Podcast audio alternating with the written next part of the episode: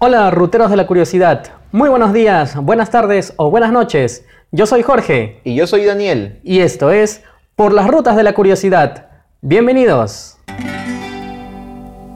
Cause he gets up in the morning and he goes to work at nine and he comes back home at 5.30 gets the same train every time cause his world is built on punctuality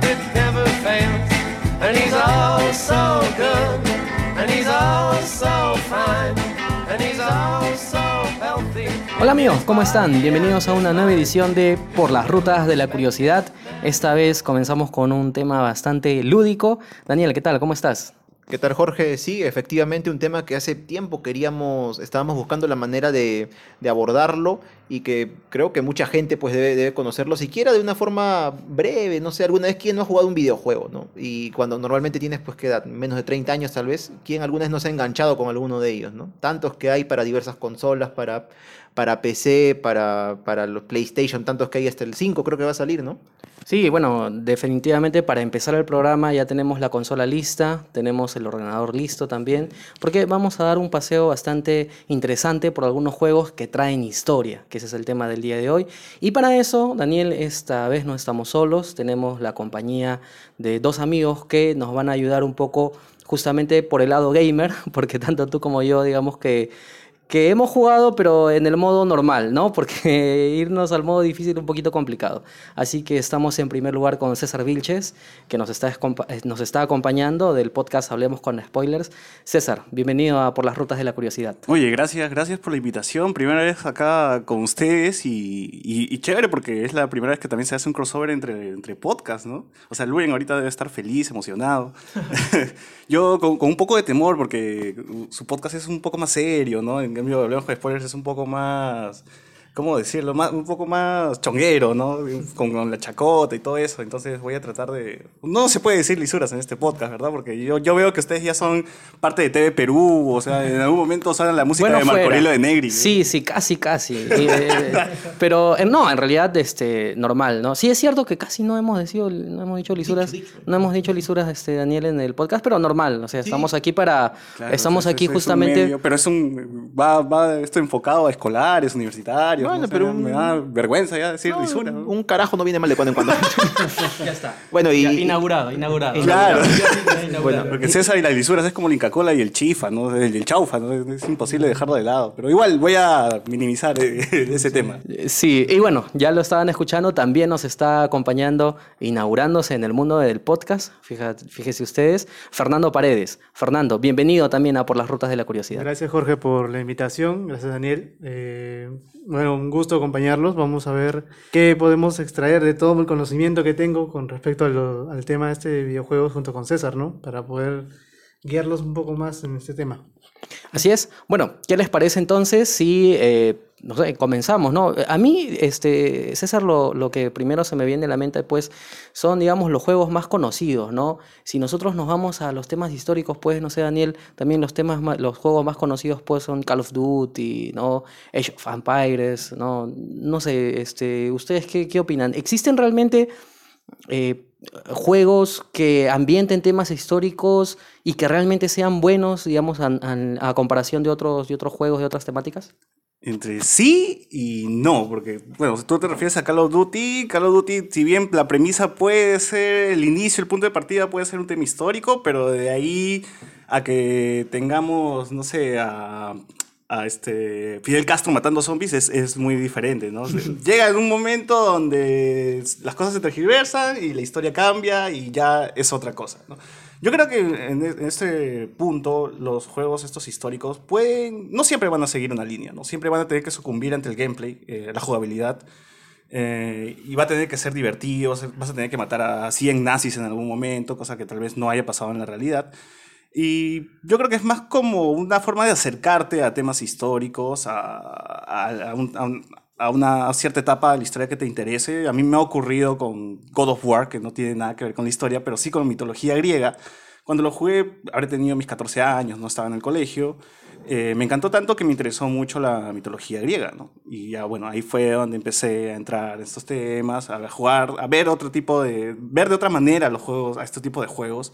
Actualmente con el Assassin's Creed, como yo estoy eh, en el tema de arquitectura, en la carrera de arquitectura, eh, la arquitectura me, me, gusta mucho y entonces ese es un punto a favor de Assassin's Creed que recrea prácticamente tal cual civilizaciones como Egipto, Grecia, este, Francia, la Torre Eiffel, este, Notre Dame, y tú puedes explorar Notre Dame, puedes explorar la ciudad, y creo que ese es un punto a favor de, de Assassin's Creed, a pesar de que mucha gente igual lo critica porque si es bueno o malo el juego, independientemente de eso, es algo que te acerca, ¿no?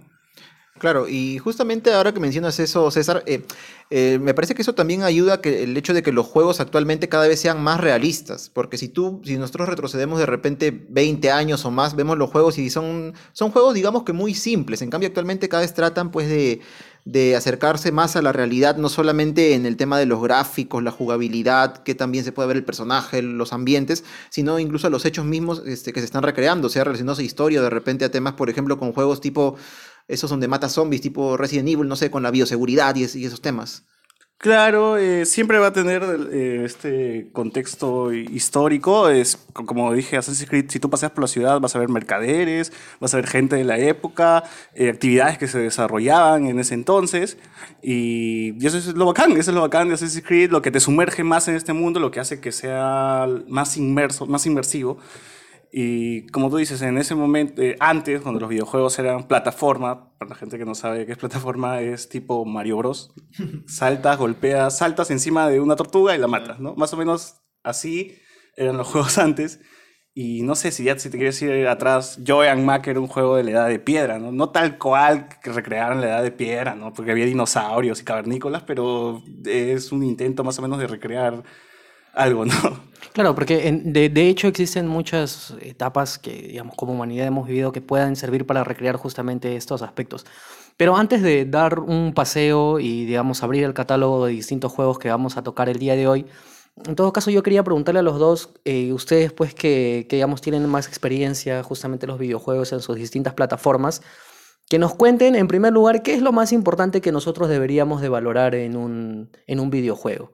¿Por dónde va el punto? ¿Va por la trama de la historia? ¿Va por la jugabilidad? Porque además, teniendo en cuenta pues que existen distintos tipos de videojuegos, ¿no? Están los shooters, están, no sé, los juegos de rol, juegos de estrategia. ¿Qué nos pueden comentar sobre eso? Mm, bueno, mira, principalmente en los videojuegos, tanto como lo dices tú, gráficas, gameplay, historia, etcétera, todos, todos los elementos tienen que completarse para poder hacer un, un buen videojuego, ¿no? Eh, no podría especificar o no podría decirte que necesariamente uno es importante o uno es más importante que otro porque si no estarías, como por ejemplo, hay un juego que salió con, con PlayStation 4, que debutó con PlayStation 4, que es The Order, The Order 1986, no me acuerdo del nombre completo, ¿no? Eh, ese juego solamente es gráficos. Es, es como tener este, una, una película no, no tienes casi nada de gameplay. Tienes, creo que el juego dura 6 horas y se te acaba. O sea, tienes buenos gráficos, pero no tienes un gameplay que se adecua a lo que tú estás buscando, o no tienes un gameplay que, que, te, satisfa que te satisfaga, ¿no? Simplemente es este puro gráfico y no, no, bueno, en mi punto de vista no, no me agrada que sea solamente de, de este aspecto gráfica nada más, ¿no? Sino disfrutar todo el concepto. Y ahí es donde lo que decía César en la parte de, de Assassin's Creed. Porque eh, Assassin's Creed, la 1, ya que tiene 12 años el juego, el 2007 salió, este te, hace que sea más inmersivo el tema de tanto del, del gráficos como la jugabilidad.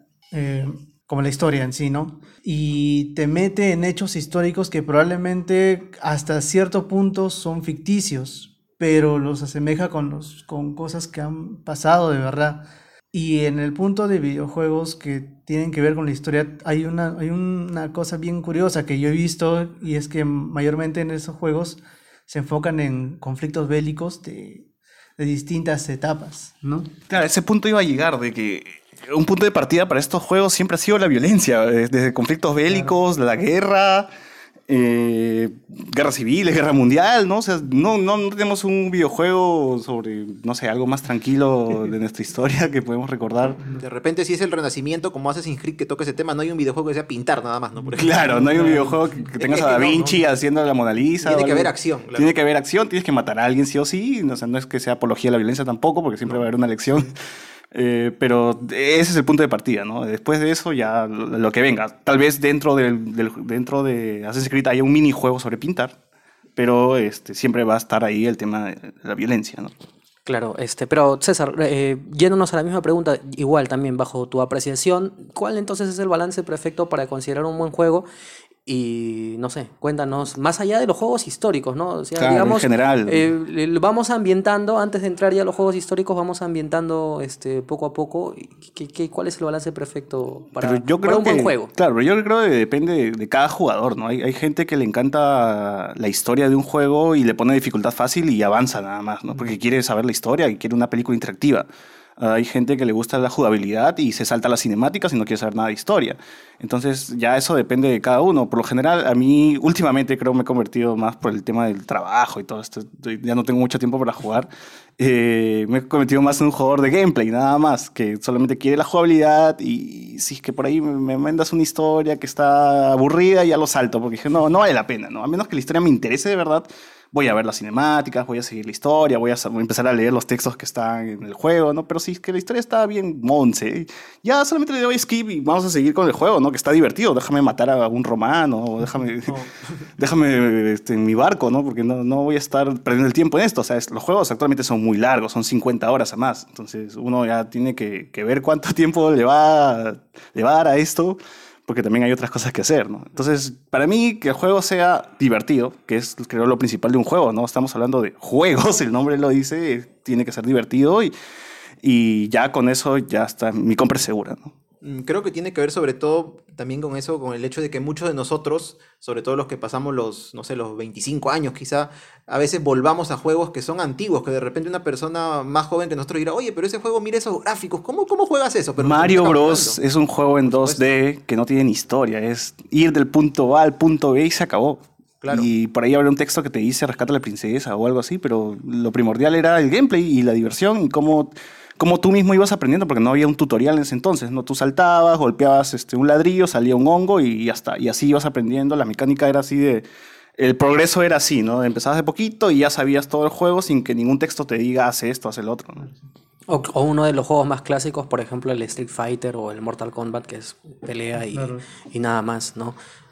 Claro, en, en el caso de lo que decía César en Mario Bros, es básicamente como son la mayoría de juegos de Nintendo.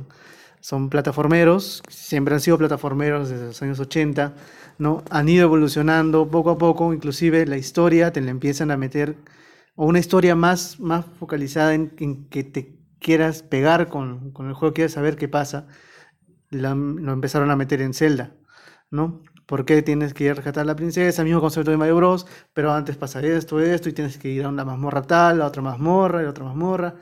Y comienzas a comprender más este, por, qué, por qué pasa esto. Tanto así es que este juego, que Zelda, se ha, se ha desenmarañado tanto que tiene tantas líneas de tiempo que no, que no hay una historia central específica en todo, ¿no?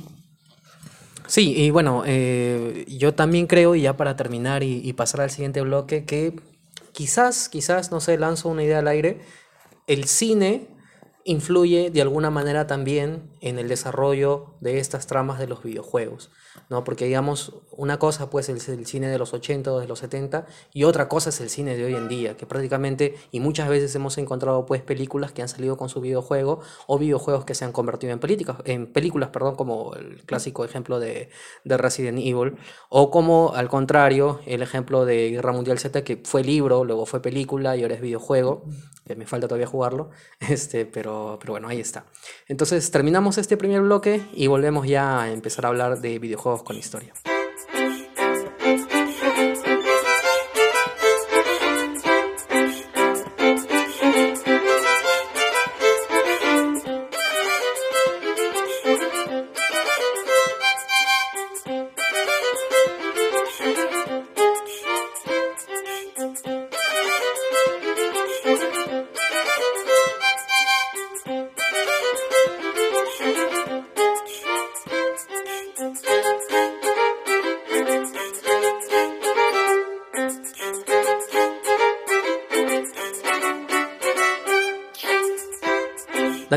Estamos trasladando, como tú sabes que aquí en, por las rutas de la curiosidad, pues las rutas justamente no solamente nos llevan a distintos lugares, sino también a distintos, distintas épocas.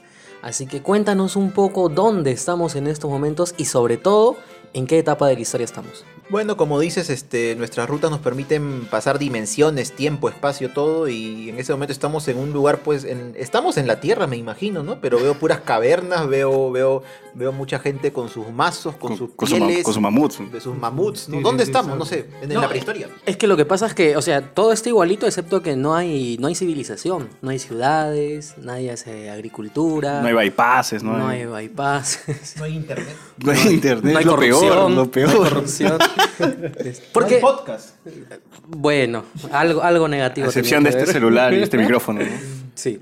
Y justamente nos hemos trasladado hasta antes de la existencia de la civilización porque estamos en la prehistoria, porque hay videojuegos que también están ambientados en la prehistoria. César. Sí, antes de, antes de empezar creo que hay que poner el parche porque siempre hay gente que, que- que- que- que juega, ¿no? Que juega un montón y tú dices, vamos a hablar de un juego histórico y te empieza a sacar 10.000 juegos en Steam sobre prehistoria, pero que, los, pero que hizo un estudio chino, un estudio coreano, un estudio de Wakanda y lo que sea. Entonces hay que decirlo que vamos a hablar de juegos que han tenido reconocimientos, ¿no? Que, han sido más relevantes, Claro. que han sido un tratamiento triple A, o sea, como un blockbuster en las películas, que son como, no sé, películas grandes, ¿no? Juegos grandes que han tocado este tema, ¿no?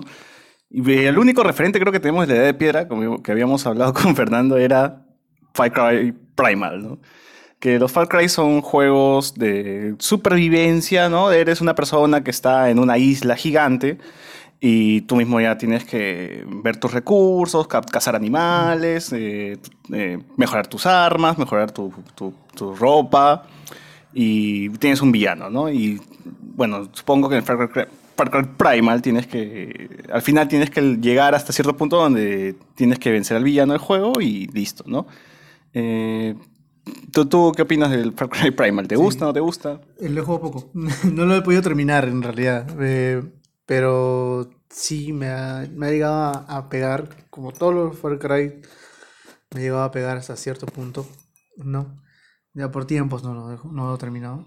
Pero aparte de este, es justamente el juego que te conversaba, que está ambientado en, en la prehistoria, este juego Prehistoric.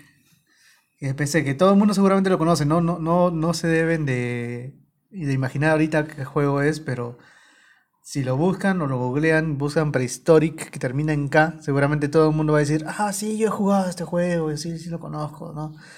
Ambientado en esta época. Y además de eso, eh, hay juegos, bueno, en especial uno que, que sí he jugado mucho, que es Civilization, Sid Meier's Civilization. Ese juego comienza desde la prehistoria hasta, uf, no sé, ¿no? Hasta temas que después vamos a hablar, imagino.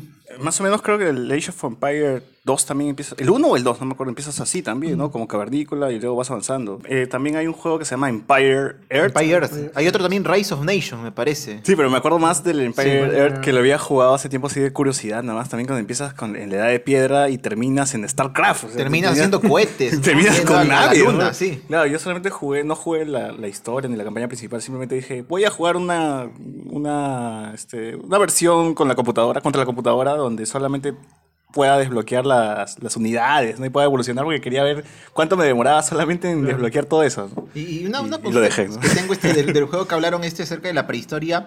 Eh, ¿Cómo, o sea, en para qué consola salió? ¿Es de computadora o alguna? Far Cry. Primal Sí. salió para PlayStation 4, Xbox eh, este, One y PC. Eh, El, el único problema que hay, no, no crean que es que van a jugar y van a vivir de verdad como se vivió en la edad de piedra, porque siempre hay, Far Cry siempre tiene estos temas de la droga, ¿no? De que, que los personajes en algún momento terminan este, verso- bajo un efecto alucinógeno y empiezan a ver un montón de, de- de cosas extrañas, ¿no? Que es característico del juego, ¿no? Entonces, solamente por eso nomás diría que, se, que un poquito se aleja de, de lo que podría ser. Bueno, pero en realidad, pues, sí es cierto, ¿no? Muchos juegos históricos, este, incluido el Call of Duty, que, como tú lo mencionabas al principio, que también está ambientado en muchos conflictos de la Segunda Guerra Mundial y en muchos eh, de los frentes, en realidad también tiene resoluciones que distan de la realidad, ¿no? Entonces, digamos que pienso yo, se les puede perdonar a partir de, de cómo es que se quiere, cómo que se quiere llevar la trama. Así que de todas maneras está, está muy interesante. Sobre todo me llama la atención, la, la atención sobre el, el- el videojuego de Civilization, en el sentido de cómo se puede ir progresando desde el punto de la nada hasta el punto de crear pues una, una civilización propiamente. Pero el caso, igual que el caso de, de Age of Empires, tú, tú- tú no ves eso, ¿no? O sea, tú construyes tu casa de piedra y cuando avanzas de, a la siguiente edad, automáticamente la casa pasa a ser de madera, ¿no? En el mismo lugar. Sería bacán que tú tengas que destruir esa casa y volver a construir otra, ¿no? Encima, o no sé. Que la Sí. mecánica cambie un poco. Sería mucho más realista. claro, Claro. De verdad, o sí. como ¿no? el Age of Empires, no destruir este, un castillo a flechazos. ¿no? Pero ya- y eso ya lo tocaremos en la Edad Media, ¿no? Sí, sí. Sí, sí. No, en realidad Age of Empires abarca todo, ¿no? Ya, ya de por sí hasta puedes tener carros, ¿no? O sea, tú tienes a mayas versus carros. Porque Ah, ese- no ha usado ese es con claves, los con claves. claro, el Cobra, cobra. ¿viste? Cha- Hasta ahora me acuerdo, creo que es lo que más aprendí en primaria, ¿no? En inglés, en clase de inglés sobre todo. How do you turn this on? Bueno, Claro. este, bueno, y bueno, si- sigamos entonces avanzando por este viaje a través del tiempo, me parece, sí, y de la historia. Ya pasamos la justamente la etapa anterior a la historia, que es la prehistoria, como su nombre lo indica, y ahora pues nos acercamos a otras civilizaciones. De repente el antiguo Egipto, hay algún juego, me imagino, ambientado en ello. Y el único que se me ocurre, el, el Assassin's Creed eh, Origins. Sí, pero ¿qué tal es el, es el juego? Yo particularmente este, recuerdo haber solamente jugado un Assassin's Creed eh, ambientado en el proceso de la independencia de los Estados Unidos. El 3. Eh, claro, ¿no? Eh, que a su vez tiene cierto paralelismo con la guerra de los siete años en Europa, que en realidad podríamos hablar de que eh, fue prácticamente el primer conflicto, eh, el, primer, el primer conflicto mundial Claro, antes claro. de la Primera Guerra Mundial, porque abarcó en Europa, estuvo en la India, estuvo en América. Bueno, lo dejamos ahí.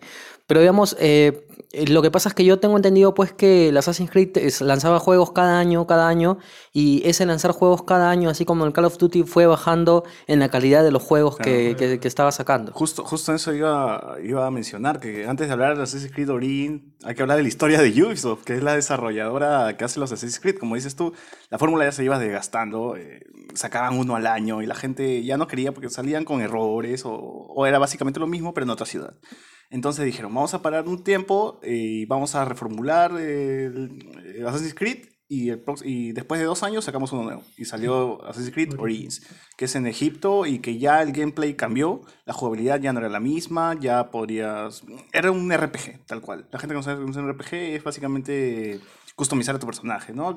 Las armas, este, los niveles, los enemigos tienen niveles, eh, el sistema de combate cambió, un montón de cosas cambiaron y para bien, porque ese juego fue, la, la crítica lo recibió bien, vendió muy bien y ya creo que están yéndose por esa línea, porque, bueno, todavía no vamos a hablar del, del siguiente juego, pero ya se están enfocando en esto, ¿no? Es, este es el sistema que está pegando ahorita y esto va a ser para, a futuros te- se va a tomar esto.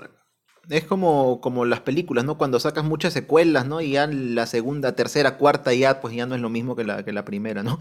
Y, en este caso, este, de, este, de esta primera parte o esta parte del, esta saga del Assassin's Creed, este, están en el antiguo Egipto. ¿Y qué tienes que hacer? O sea, de repente, no sé, convertirte en faraón, derrotar a algún enemigo, no lo sé. No, eh, la historia es de Bayek. Bayek es el personaje principal de esta historia. No, el cual es el, an- el ancestro de. ¿Cómo se llama la, la chica? Es una personaje femenina la que está en, en la época actual, digamos. Ah. Para esto eh, hay que mencionar a la gente que no juega Assassin's Creed este juego no es que sie- siempre, no, no es que solamente se basa en la época antigua, sino que siempre tienes entre el antiguo y el presente, ¿no? Que es, supuestamente tú estás en el año, no, no sé qué año es, la verdad, pero tú entras como a un, entras, eh, te pones un casco VR, así por así decirlo, y te vas al pasado, ¿no? Y, y vas y- e interpretas a una persona que es tu antepasado, ¿no? De hace siglos. Y entonces tú juegas como esa persona y la historia tiene entre, entre lo que está pasando afuera del Animus y lo que está pasando adentro, que, que es, todo el juego, básicamente. Claro, en Assassin's Creed toman el Animus para hacer una, una guía visual de tu memoria genética, que es lo que, lo que se usa como concepto para generar toda esta historia, ¿no? Claro, porque se supone que él ha tenido antecesores que, que han pertenecido a esta especie de linaje, familia, ¿no? este linaje híbrido, ¿no? Este, de famosos asesinos y todo eso, y utilizan pues este el ADN para poder conectarse con eso, con esa memoria perdida y a partir de ahí vivir. Yo lo entiendo así. Y ahí estás distorsionando la historia, pues, ¿no? O sea, ya empezaste. Empezando por ahí, porque, Claro, porque por ahí. además que tiene una explicación, digamos, que sí es cierto que se ambienta en muchos, en muchos este, hechos históricos que han sido en algunos momentos reales, pero digamos que tiene, que todo esto encierra a sí mismo una explicación este, absolutamente fantasiosa en la que estás hablando de una de realidad que en el planeta Tierra existió una civilización extraterrestre y que ante la noticia de que se iban a extinguir, pues se cruzaron con los, con los humanos y bueno, una cosa pues que en realidad, Sí, aunque algunos sí. lo creen, ¿ah? Y ahí, O sea, y ahí terminas con Sócrates, que es asesino, y un montón de cosas. Claro, ¿no? O sea, sí, ¿no? Entonces, Sócrates el filósofo. Sí, o sea, ya, pero te estoy hablando del siguiente juego, ¿no? No, pero, pero ya aprovechando eso, porque ya estamos dejando pues la cultura milenaria de Egipto, pues nos vamos un poquito Europa. Ah, no, pero antes de eso quería mencionar que Ubisoft, eh, como tuvo el juego mucha acogida por parte de profesores, eh, ellos mismos quisieron, o sea, me enviaron cartas a Ubisoft diciéndole que les sirvió muchísimo el juego para enseñar historia Egipto, ¿no? Eh, en colegios. Entonces Ubisoft lo que hizo fue sacar un DLC, que es una, ex- una expansión, un juego, eh, una, una mecánica nueva del juego que es ya más educativa. O sea, es pasar los mapa, el mapa que ya ha creado, pero con la, la arqueóloga, ¿es, ¿no? La, la chica. Claro, lo que, lo que vemos, o lo que agregó Ubisoft en el Assassin's Creed Origins es el modo descubrimiento, ¿no? Tú entras eh, en el modo descubrimiento a la ciudad de Alejandría de, de esa época, ¿no? Y ves cada detalle como, como si te lo hubieran... Una guía, como si una fuera guía, una una guía. guía de, de cada detalle, como si estuvieras ahí, ¿no? Y salen los cuadritos Claro, eso, eso sirve mucho en los cursos de egiptología, que más no estoy este, equivocándome, corrígeme si me equivoco, ¿no? Egiptología. Eso fue, como dice César, muy pedido. Que hasta ahora espero con el Odyssey pase igual, porque a mí, a mí me gusta, como dije, me gusta la cultura griega. Sería interesante y quiero que, que saquen así. eso y hasta ahora no, nada, ya pasó Sí, un año y no, no sacan ese modo de juego. Ya, solo para finalizar el, lo del Origins, como dice César, Ubisoft se renovó, cambió la fórmula. Antes de ser un mundo semiabierto, ahora es un mundo casi totalmente abierto. Eh, el, bueno, el RPG de todo se repitió en, en Odyssey y espero que siga así y que agreguen más, más temas así como el modo descubrimiento, ¿no? Para poder conocer un poco más del- de, todo el entorno que, que nos rodea en la, en la época que estamos jugando. Ya, Otra cosa que desde el punto de vista arquitectónico quería reclamarle a, a este a Assassin's Creed Origins es que salen coliseos, brother, y los coliseos es a partir de la época romana, sí, y es que ahí ya están, Claro. El dueño de Ubisoft que nos escucha, por favor, corregir eso, por favor, a corregirlo. por favor. Que eh, es importante decirlo, no se escucha. claro, claro, por favor. Francés, los franceses por allá este, quiten ese coliseo. Y rápido, por favor. así, por favor. bueno, entonces este, ya luego del reclamo correspondiente y de ver todo este tema, estos juegos, este, Assassin's Creed Origin en el antiguo Egipto, pasamos un poquito más al norte, en este caso pues a Grecia, una de las culturas milenarias clásicas. Y bueno, les digo, eh, César, Fernando y Jorge, eh, que un juego que a mí se me ocurre en este momento ambientado en esa época, pues es el Age of Mythology. Uy, el Age of Mythology, qué gran juego, de verdad. Que también es parecido al Age of Empires, solamente que ahora tienes a Cronos de tu lado y tienes a titanes y... es- Tienes a dioses mayores y dioses menores que te están apoyando en, en la construcción de toda tu civilización, ¿no? Yo, yo jugué eso también cuando tenía mis 14, 15 años. y lo jugué una vez nada más y no, no, no pude volver a él, pero espero que, que saquen una nueva versión, un Age of Mythology 2, ¿no? Una- Es de la misma empresa, me imagino. Sí, Microsoft, Empires. Microsoft. Claro, ¿no? Yo, yo recuerdo haberlo jugado también, no, no todo, pero mi hermano y yo lo jugamos este, de cuando en cuando, hace mucho tiempo, tengo yo estaba en secundaria. Y claro, era una, una cosa muy parecida a Age of Empires, pero algo que recuerdo era, era el tema de que, por ejemplo, podías controlar animales en un momento dado, incluso este, relacionando Egipto con Grecia. Recuerdo que habían Sí. cocodrilos, leones, que tú podías controlarlo y meterlo a tu ejército. Claro, y es que en realidad, ¿sabes que hay- hubo una relación entre Grecia y las culturas de su alrededor, ¿no? Sí, claro. Esto, ¿por qué se da? O sea, tenías tu civilización que adoraba a cierto dios, tenía, te daba la opción de adorar a un dios y te daba la opción de adorar a otro dios. Por ejemplo, entre dioses menores creo que tenías a... No sé cómo se llama el del vino, Dionisio. Baco, Dionisio. Baco Dionisio. Dionisio, sí. Dionisio en Grecia, Baco en Roma, ¿no? Ya. Dionisio y tenías, por ejemplo, al este de la velocidad Hermes. El Hermes. mensajero. ¿No? Sí, el mensajero Como la Hermes. Claro. Justo, tiene que ver, bueno. Podías adorar a uno de los dos y cada uno te daba un beneficio para tu civilización. Entonces, Hermes, por ejemplo, te daba, a lo mejor, el, la- el poder tener una, una quimera, ¿no? Baco te daba el poder tener una esfinge y algo Ah, así. Para Egipto estaba Ra, ¿no? Ahora que me acuerdo. Para Egipto estaba Debe ser. Ra. Claro, es que siempre funcionaba así, entre los dioses nórdicos, de egipcios y griegos. Los dioses mayores, los dioses intermedios o menor, y menores, ¿no? Y estas eran las únicas civilizaciones que salían ahí, porque no recuerdo más allá de que si salían dioses griegos, egipcios, algunos No, otros. eh, en Ancient Mythology justamente tenías los nórdicos, los egipcios y los griegos. Estaban, de esos tres, estaban los dioses, como te digo, los dioses mayores de, de la etapa nórdica, Odín, Thor, Claro. ¿no? Eh, Loki, Es cierto, es y ahí cierto. sus, sus dioses. ¿no? Loki el de la máscara, ¿no? La máscara. Justamente. no, claro, de- a partir de ahí viene la película, ¿no? De la máscara, sí, sí. Bueno. Sí. eh, El- el- el- actualmente el hijo de Kratos. Spoiler para la gente. Bueno, es- hablemos con spoilers de tu podcast. ¿sabes? por algo, por algo es. Pero sí que interesante. Voy a ver si me animo un poco a, a volver a descargarlo ¿no? y jugarlo. Jorge, ¿tú has jugado ese juego, Age of Mythology?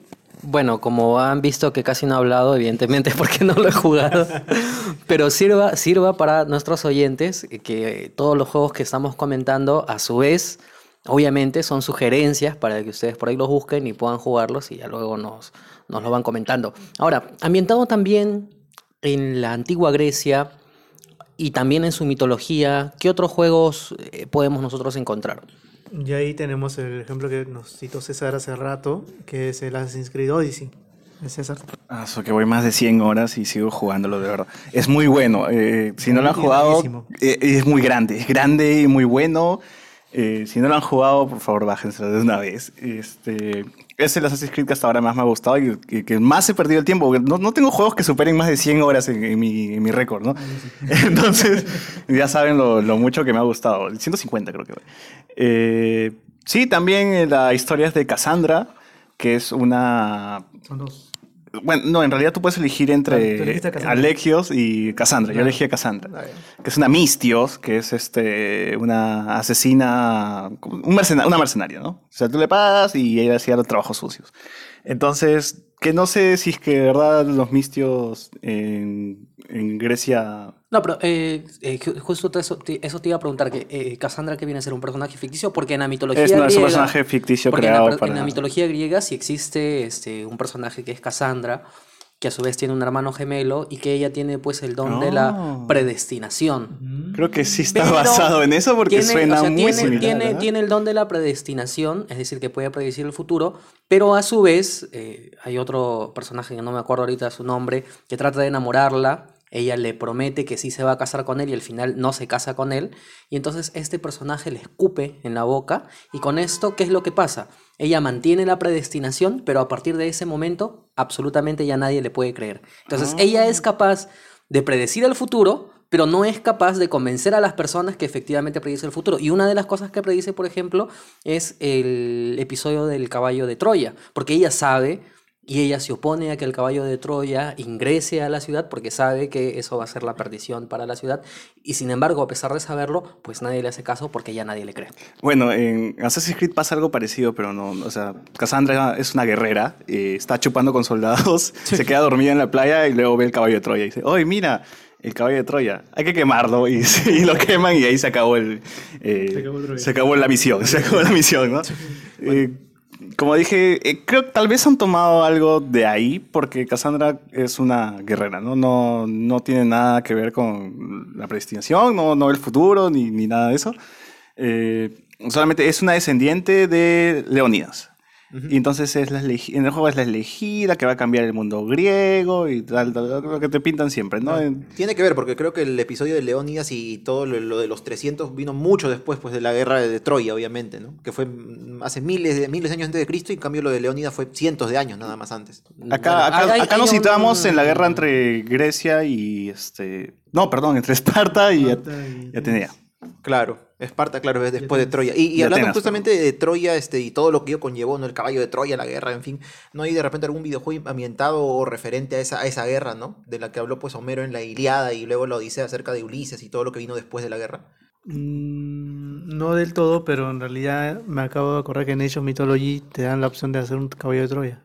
Ah, es cierto. Claro, tienes que puedes hacer tu caballo de Troya y otras cositas más por ahí, ¿no? Hay varias cosas que no me acordaba. Eso, lo de los dioses nórdicos, por ejemplo, tampoco me acordaba. Recién ahora que lo han hablado me, me ha vuelto a la mente. No, sí ¿no? que hace, hace no mucho lo volví a jugar en su versión HD. ¿no? Claro, de repente comentar a, a quienes nos escuchan que Age of Mythology es un juego de estrategia, ¿no? O sea, Sí. te- consiste en que tienes una base, tienes que recolectar recursos, alimento, madera, metales, en fin, este, para poder entrenar, entre comillas, cre- o crear un ejército con, eh, con el cual puedes luchar, enfrentarte con enemigos que están en la misma condición que tú, más o menos, ¿no? Es así como va el juego. Claro, y varios de los juegos que podemos tocar en este tema son de- básicamente de este tipo, de RTS, ¿no? O sea, Real Time Strategy, juegos de estrategia en tiempo real, ¿no? Como Age of, Age of Empires es uno del Uh, mismo tipo. Of- hablaremos del Age of Empire 2, que hoy sí, ¿ah? Ah, sí. Age of Mythology también del mismo tipo y quizás otros que veamos más adelante, ¿no? Me, hiciste acordar que también el Assassin's Creed Odyssey también tiene este, eh, criaturas mitológicas. Me he peleado contra, contra una medusa. También me he peleado contra este, un minotauro. Una malagua, una medusa. Y bueno, y no, no me acuerdo qué más. Pero sí hay, está todo el tema de la mitología metido ahí dentro del juego. Porque bueno, ya hablando de mitología propiamente, pues sí ya encontramos otros tipos de videojuegos que, que digamos que utilizan pues todo este elemento mitológico con toda la cosmovisión griega, que además es riquísima. Y quizás el juego más conocido, para hablar aunque sea un par de minutitos o un minutito, es el, el juego insignia pues de la, De la del- mitología del- griega. del- de la mitología griega God de of- Sonic, que es God of War. Claro, el God of War salió en el 2006, 4 por ahí, 2006, 4 en PlayStation 2. Al primero no le di tanta bola, lo jugué a partir del 2 porque como que vi por ahí que me comentaban mucho de este juego y obviamente empecé con el, con el 2 y después jugué el 1, ¿no? porque ya me pegó demasiado. y eso me llevó a curiosear mucho en, el tema este de los dioses, la mitología, en, Grecia, cómo se divide, cómo hay dioses mayores, cómo hay dioses menores, lo que co- comentaba hace un momento, ¿no? Y God of War tiene en consolas mayores, eh, o de sobremesa, tiene cuatro juegos, tiene juegos en, en PSP, en Vita no estoy seguro, creo que no. Eh, tiene hasta un juego que salió para, para mm, no smartphones, sino celulares antiguos que usaban este bueno, que usaban como Java como sistema operativo, ¿no? O como base para su sistema operativo, que, que yo te me acuerdo que tenía un Sony W200, esos chiquititos negros, Ya, sí. y ahí había un juego de God of War, ¿no? Que era como un plataformero, pero en realidad era muy interesante, ¿no? Yo en la pantallita de- del, del W200 viciado con el God of War, ¿no? Y después de varios años desde, desde Ascension, que fue el último en PlayStation 3, pasaron creo como 5 o 6 años, más o menos, para que saliera o para que cambiaran la fórmula de, de God of War, el gameplay, y, y salió el God of War que, que vimos el año pasado y que fue el juego del año pasado y, y que la verdad encantó a todo el mundo, ¿no? Claro, vale la pena recordar que no es, eh, es histórico, o sea, sino que ya es ya roza con lo fantasioso, ¿no? Kratos es un soldado espartano que engañado por Ares termina asesinando a su familia y termina siendo un este, peón de Ares, ¿no? Él tiene que hacer los mandados que, que, que Ares le, le dicta, ¿no? Y en un momento los dioses están con ganas de matar a Ares porque ya se está pasando. Y le dice, Kratos, te necesitamos porque Zeus dijo que no podemos matarnos entre nosotros. Entonces te necesitamos a ti para que tú mates a Ares. Y bueno, y así empieza God of War 1, ¿no? Que es Kratos versus Ares. Y ahí la y así va recorriendo la historia de Kratos siendo engañado por Zeus, siendo engañado por Ares, siendo engañado por todo el mundo. Kratos está molesto en todo el juego. El pata no... Bueno, habla ya, pero más te acuerdas de sus gritos. El tipo está asado con todos. Termina matando a puñetazos a Poseidón, termina sacándole los ojos a Poseidón, claro. Eh, termina arrancándole Cabeza. la cabeza a Her, a Her- no, Hermes no era, ¿no? Eh, a sí. Helios. A Helios, Helios. A Helios, A Helios. lo usa como lámpara en el juego, Sí. su cabeza, o sea, literal tú sacas la cabeza de Helio y lo usas como lámpara para ver en la oscuridad. Eh, puedes correr gracias a que le quitaste los pies, creo, a Hermes. Hermes, Es, es un, su- es un superhéroe, mata dioses. o sea, Claro, es, tal cual, ma- mata a Dios. O sea, es un deicida. ¿no? pues ya estamos esperando a, a Kratos versus Jesús, ¿ya? Porque, porque en algún momento va a ocurrir, porque ya la, la última entrega de la saga se han ido al lado nórdico, los Claro, dioses ¿no? nórdicos. o sea, ya, ya la trama ya, ya agotaste. Ya agotaste todo el panteón griego. No, ya, que no hay nadie. Ya no hay todos. nadie. Entonces Hasta hay que, buscar, hay que buscar a alguien más, ¿no? ya hay se que murió. Cronos, ya se murió todos. O sea, Muy pronto está muerto. Kratos en el Lucupacha, entonces. algo así.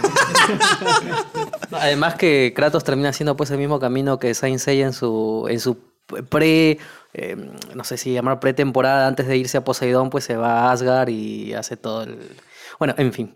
Claro, en- cua- an- antes la gente se divertía, ¿no? Decían, ahora, ¿cómo continuamos God of War? ¿no? Y así en chiste decían, ¿qué, qué tal si se va a otras ahora a, a los, no, con los nórdicos, los dioses nórdicos, ¿no? Y tal cual el chiste se hizo realidad. Y ahora, dentro del juego no te explican bien. No, es más centrado en Kratos y su hijo. Es un juego más íntimo. No- ya no es tanto violencia por violencia, sino que ya hay una conexión más íntima que tú, que tú tienes que descubrir en el juego, ¿no?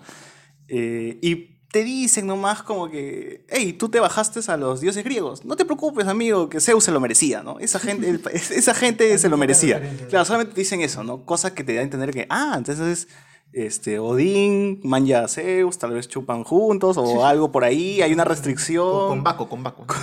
Hay algún tipo de restricción. No, él es el dueño de la taberna. Ah. Claro, él es el que pone el trago. El dueño era chingana. Claro. Él, él es el que sí tiene trago a las 5 de la mañana. con esa canción, ¿no? O sea, me da ganas de descubrir todo ese, todo lo que hay detrás, porque no te dejan cositas así, pistas pequeñísimas de, que, de cómo está relacionado este universo eh, y cómo los dioses se conocen, ¿no? Y ya no, no, se, no se hablarán, seguro, porque ya está muerto Zeus, ¿no? Sí, Bueno, bueno. está bacán. Bueno, entonces ya este, nos vamos de Grecia, no sin antes decir que también ambientado en la mitología hay un juego que todos los escolares, al menos en mi caso, jugábamos cuando entrábamos pues a las cabinas de internet, que era Hércules. Oye, de Disney. Pero, pero, pero es Pero que... Hércules de Disney, ¿no? Claro, o sea, no, no, no, no podía dejar de decirlo porque era un, era un clásico. Herculate, ¿no? Tomaba su, su, su, su bebidita, ¿no? Su, su- esos vasitos que habían para tomar ahí, este, para re- restaurarte la vida, ¿te acuerdas? Su tomatodo, esa, ¿no? Claro. Se llamaba Herculate, que es una parodia del Gatorade, justamente. Herculade se escribe. Oye, no me acuerdo mucho de ese juego. Me acuerdo que empezabas entre columnas y de ahí no me acuerdo más. Pero siempre estaba en todas las PCs, en todas las cabinas que, que- que tú ibas y tú, tú tenías que hacer tu trabajo en Word y tu, tu chivolo para que no moleste lo hacías jugar Hércules, ¿no? Claro, era. Bueno, Hércules básicamente es también, digamos, plataformero, ¿no? Porque la historia en sí está basada en la película, ¿no? Hércules tiene que ir del punto, como dice, plataforma del punto A al punto B, pasando por diferentes obstáculos, ¿no? Algo que curioso que se me hacía para la época que salió Hércules es que no solamente eran dos dimensiones, sino que agregaban un intento de tercera dimensión, porque había un, un aparato que tenías que destruir que venía del fondo. Es lo que llamamos, en todo caso, para, para que siga continuando Fernando, un juego de aventura, como yo al menos lo conozco, ¿no? Sí, aventura con plataforma, porque tenía un fin, ¿no? No era solamente saltar por saltar o matar por Claro. matar, no tenías que llegar a cierto sitio, tenías que hacer tanta cosa.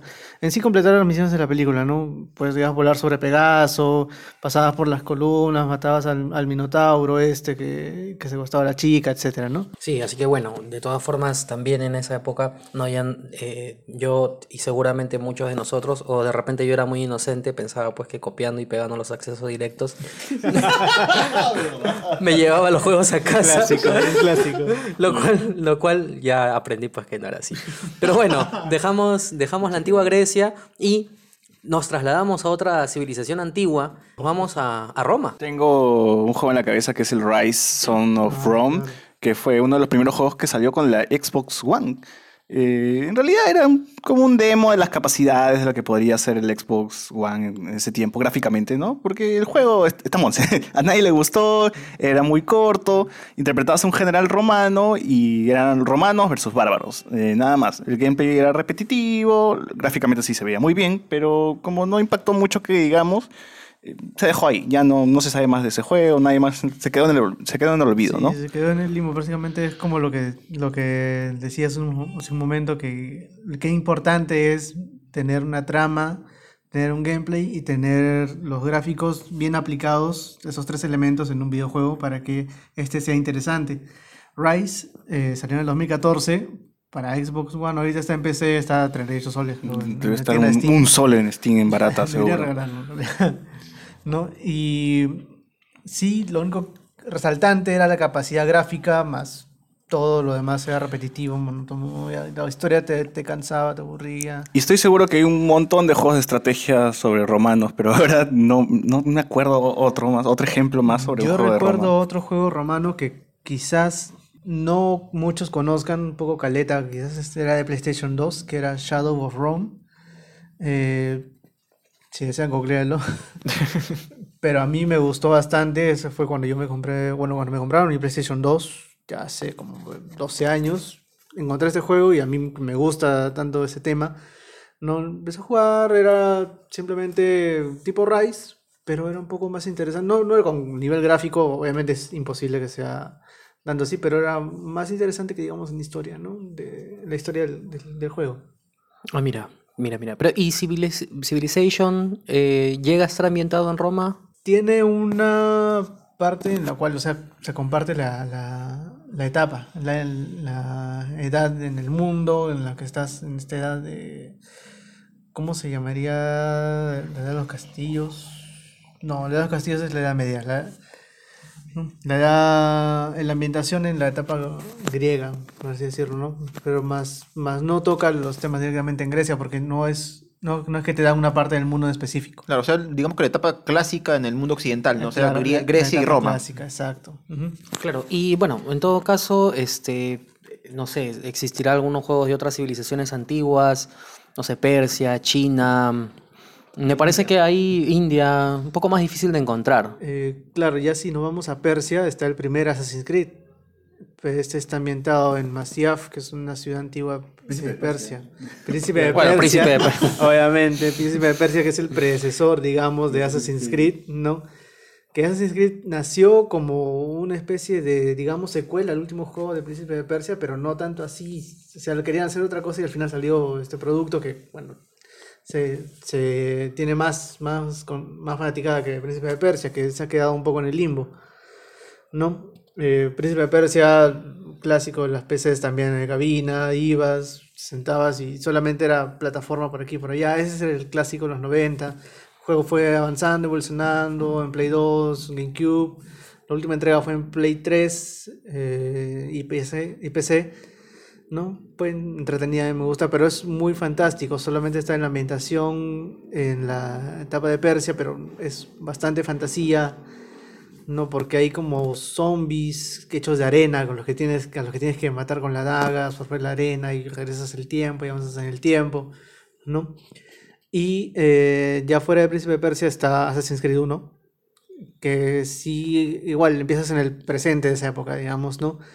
Te conectas al Animus por primera vez, sabes lo que es el Animus, eh, por primera vez te hablan de la memoria genética y te vas al, a Masyaf, que es la ciudad esta donde viven los asesinos, que curiosamente los asesinos están basados en una tribu llamada los Hashashins, Claro, sí.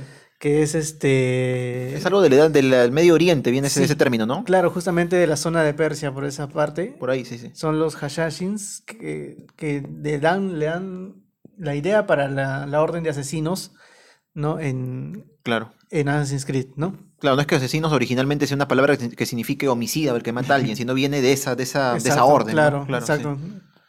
Ah, mira qué interesante. sí. Yo tenía algo que sí, o sea, sí, a la gente le gusta un montón los Assassin's Creed clásicos, pero a mí no me gustaba la parte del Animus. O sea, no, no, de verdad no me gustaba La parte de la Matrix. la parte de la Matrix. la- yo era, déjame jugar aquí, ¿no? En la ciudad, déjame recorrer, subir este, edificios. ¿Por qué tengo que regresar allá, no? y bueno, y por eso creo que de las Assassin's Creed 4 para arriba han sido mis juegos, o sea, son los que, los que más he jugado, ¿no? Bueno, es que Porque el- justamente son los juegos que no tienen mucho que ver con el Animus. ¿no? Está, está Assassin's Creed en, to- en todas las épocas de la historia prácticamente, ¿no? Sí. Persia, Edad Media, Renacimiento. Vamos a ir avanzando todavía y vamos a verlo. Sí, sí. Siempre vamos a mencionar a Assassin's Creed en este recorrido. Sí, bueno, ya, se lleva las palmas por, por estar en todos los lugares, aunque no siempre bien. Muy bien, cerramos entonces el bloque de, la, de, la, de toda esta edad antigua y ya en el siguiente bloque entramos a la violenta Edad Media.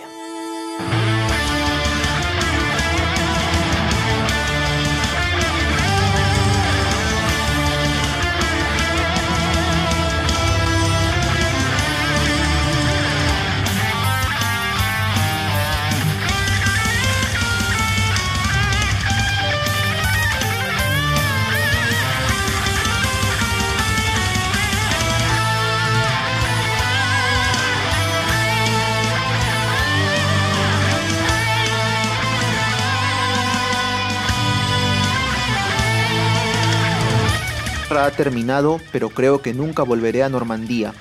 Quiero ver las fundiciones de acero de Damasco y los jardines del califa en Bagdad. Todavía no he visto el poderoso crack de los caballeros, la que fue la fortaleza de los caballeros templarios. Hay lugares extraordinarios en Tierra Santa y puedo pasar aquí toda una vida. La paz reina en Tierra Santa, de momento. Desafortunadamente, en un territorio tan pequeño que alberga tantas culturas diferentes y que es cuna de tres de las más grandes religiones del mundo, sospecho que la sangre volverá a manchar la arena algún día. Esto lo profetizaron hace más o menos 900 mm, años, 800 años. Un, esto lo dijo un caballero cruzado, Jorge, César y Fernando, cuando terminó la tercera cruzada, valga la redundancia. O sea, es una profecía prácticamente. Sí, bueno, además que es una época histórica que desafortunadamente justamente en esa zona del mundo pues hasta el día de hoy existen conflictos bélicos porque es una de las zonas pues más no sé, que, que, la historia no sé si ha castigado tanto en las que siempre han habido este tipo de conflictos y justamente las cruzadas fue uno de ellos en el intento pues de recuperar supuestamente Tierra Santa pero una recuperación que en realidad se realizó a sangre eh, a sangre y espada, no podría ser a sangre y fuego, pero a sangre y espada, eh, matando a muchas personas, incluyendo prácticamente inundando la ciudad de Jerusalén de sangre en este intento. Bueno, Jorge, pero en el juego que vamos a hablar ahora sí podría decirse que se hizo sangre y fuego porque tal vez fue un error, no sé, pero en la parte de las cruzadas incluye maquinaria tipo cañones, así, pero, pero es tema del juego que vamos a hablar ahora, que es Age of Empires 2 la segunda parte de este, de este juego, que la verdad yo lo conozco bien, no sé ustedes, César, Fernando y Jorge, ¿qué tal les va con ellos? Nadie se acuerda del 1, ¿no? ¿Cuáles eran las campañas del 1? Nunca lo jugué. Por eso nadie se acuerda. Hasta ahora sigue saliendo Age of Empires 2 en 4K, en HD, tal versión, tal versión. ni, no, no. ni siquiera sale el 4 y siguen sacando las... Es que ese juego al menos yo, es un juego que yo, yo empecé a jugar cuando tenía 14 años creo, y hasta ahora, que ya tengo el doble de la edad, vuelvo a jugar siempre. es, un juego cautivante. es, un clásico, es un clásico, ¿no? Eh, que hasta ahora, hasta ahora. Eh, como seguían diciendo, es, un juego que me ha gustado muchísimo. Las campañas también las jugué. La de Saladino no la recuerdo tanto porque sentía que era muy difícil y siempre terminaba activando carros. Bueno, no, no, era, no era de mis favoritas. Que la maquinaria especial, ¿no? Los cobras. Los, cobras, los carros. Había monos también, no, no me acuerdo ah, qué más sí. Ya, dejó. se volvía surreal en un momento. Creo que había hasta. O sea, tus unidades eran hasta elefantes, creo que podías sacar. Claro, Y entraban en un barco, entraban creo que ocho elefantes, pero no entraban diez soldados. ¿no? O sea, era alucinante este juego. Y como dice César, este juego lo han reeditado ya un par de veces en HD, que es la versión que está ahorita, y ahora la última versión en 4K, la que va a salir en la tienda de Microsoft, ¿no? Eh, la, han, exprimido, ¿no? Como decía, no, no, han dado, no le han dado bola ni al 3. Y ese juego es del 98, si no me equivoco. Más o menos. Imagínate cuánto, cuánto tiempo pasado. Sí, es que en realidad, como dices tú, es un clásico de clásicos ya en los RTS y creo que hay poca gente que ha que no ha jugado estos juegos, ya realmente. O tú me dices Age of Empires y. No, todo el mundo. No, no, Age of Empires. No, no, pues. No, se va, se va, se va. digo, hay poca gente que. Es como preguntarte si has tomado agua alguna vez en tu vida. ¿no? es básicamente lo mismo. No, sí, e, es muy conocido. En su tiempo, me acuerdo, las cabinas de internet llenas de chivolos. No, en ese tiempo no era jugar Fortnite ni Dota, ¿no? Era, sí, era puro Age RTS. Minecraft. No, no, nada de eso. Eran, Las cabinas eran de RTS, era Age of Empires StarCraft y por ahí Warcraft 3. Tenía mayas versus persas, gente que nunca se ha enfrentado y ahí enfrentando. había un mapa que era este mayas contra coreanos en Texas, me acuerdo, por ejemplo. claro. El de Texas creo que era tal cual, ¿no? Tal cual, era un mapa, especial, claro. Lo que pasa es que, bueno, el texto con el que iniciamos este bloque justamente es la campaña correspondiente a Saladino, que fue un sultán pues de toda la zona de Medio Oriente en la Edad Media, la época de las cruzadas. Y las campañas pues estaban, digamos que, ambientadas, cada campaña de acuerdo a un héroe y a una época específica. La primera de ellas, por ejemplo, como hablábamos, es la correspondiente a William Wallace. Que era el tutorial, ¿no? hemos Aprende a caminar. Aprende a caminar, a marchar y luchar, a recolectar alimento para alimentar tu ejército, luego. y luego tenías que batirte contra los ingleses, ¿no? Que le hemos escuchado a William Wallace en esta película, pues Corazón Valiente, ¿quién no lo ha visto, no? Yo no lo he visto, pero... Gibson. Pero Oye, sé cuál es, sé cuál es. No me acuerdo cuántas, de, cuántos capítulos era la campaña de William Wallace. William Wallace tenía siete y todas las demás tenían seis. Claro, y me acuerdo que la primera era solamente dale clic y clic derecho hasta la flechita y, y- y ganaste. Y, no, y- y no, y ganaste. también, era, también era derrotar a... Tenías tú dos soldados y un jinete, derrotar a tres soldados ingleses. Claro, algo así, eran cosas bien básicas, muy básicas. básicas. bien ¿no? básicas. Incluso decía, si es que ya has jugado la versión anterior de Age of Empires, la que nadie se acuerda que estamos diciendo, salta directo a la, a la misión número 4 o 5, ¿no? Porque las otras ya las sabes, se supone. Claro, y la última era ya un- una batalla real, ¿no? Claro, y justo defender un fuerte. y algo, algo que claro que ocurrió en, en el Age of Empires en esta misión de William Wallace es la batalla de Falkirk, se llama la, la última misión. Pero esta batalla tú la ganas porque obviamente de control de los escoceses tienes que luchar contra los ingleses y tienes que derrotarlos. Pero en realidad esta batalla la perdió Escocia, la perdió William Wallace, incluso él renunció o lo sacaron de su, pro- su cargo que era protector de Escocia O por sea, culpa de esto. El juego era más optimista, Es tenía una, una- visión más optimista. Una de- utopía, una ucronía, pues más o menos, ¿no? Una ucronía, ¿no? Porque la ucronía, pues, es un evento de que ¿qué hubiese pasado si? No, ahora como lo que Marvel está lanzando. el- eh, claro, ¿no? ¿Qué hubiese, pasado ¿Qué hubiese pasado si William Wallace ganaba o, o esa como la batalla? última película de Tarantino, si no la han visto, vayan a verla. Ahora, algo que, cuando jugué el Age of Empires 2, me acuerdo, me decepcionó un poquito fue que terminé esta, esta campaña de William Wallace, pasan las, como le llaman, las cinemáticas, que en este caso, como es la Edad Media, solo son textos con dibujos, pero muy, muy buenos, y terminan diciendo, le ha llegado a los ingleses el momento de temblar. Y yo pensaba, uy, ahora seguro con William Wallace vamos a invadir Inglaterra, pero no, pues se terminó la campaña y murió, no había más.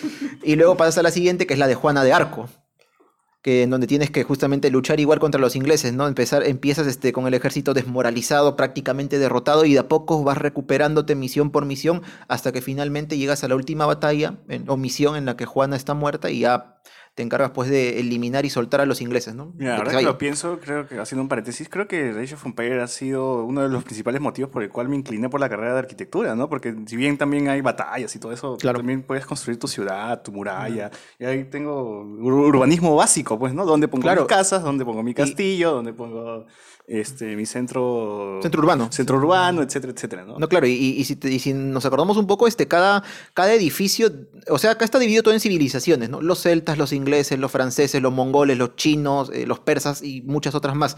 Pero, por ejemplo, las civilizaciones correspondientes a Medio Oriente, los turcos, los persas, eh, los sarracenos, tienen un tipo de arquitectura propia del Medio Oriente cuando Claro. construyen sus cosas. En cambio, los españoles, los franceses, los ingleses, un tipo de arquitectura tipo Europa Occidental. y unidades a las que no pueden acceder todo el También, mundo, ¿no? los camellos, por ejemplo, solo los, los de Medio Oriente pueden hacerlo, Claro, digamos. los ¿no? elefantes, los persas, los mayas no me acuerdo qué unidad Eh, pesada eh, tenían. no, no, no tenían unidad pesada, tenían sus arqueros de plumas que no sé si habrán existido, pero estaban ahí, ¿no? Y su- Sí, sí, sí. Sí. Las catapultas.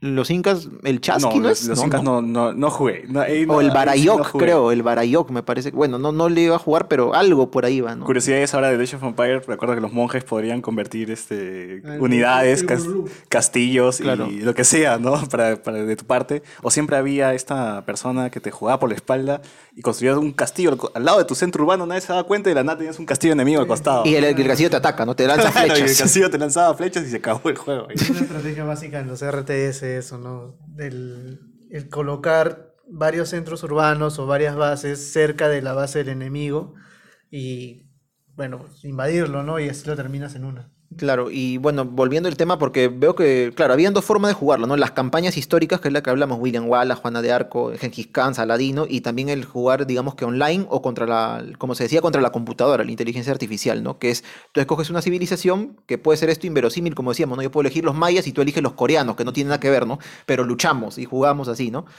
Eh, pero bueno, entre las otras campañas que recuerdo, como le digo, está la de Gengis Khan, no sé si recuerdan algo de eso, cuando jugaron la de Gengis Khan, la de Saladino, o la de Barbarroja también. Yo me quedé en la de Saladino. Eh, terminé esta de Saladino, creo que era las, las de las tres misiones principales con las que venía el juego. Después todo lo demás era DLC, en ya la versión moderna, y ya no, no llegué hasta ahí yo. Había una campaña que tenías que defender la gran muralla china, me parece. Ah, destruirla en, en- parte, claro, era la de Gengis Khan, en la tercera que Ah. tenías que atacar China, ¿no? Porque los me acuerdo que era muy buena claro. esa... No, era, era una, eran un montón de murallas normales, ¿no? Este, este, pero estaban fortificadas o sea, eran como, de- como seis murallas en fila, ¿no? Y tenías Claro, que pasar así.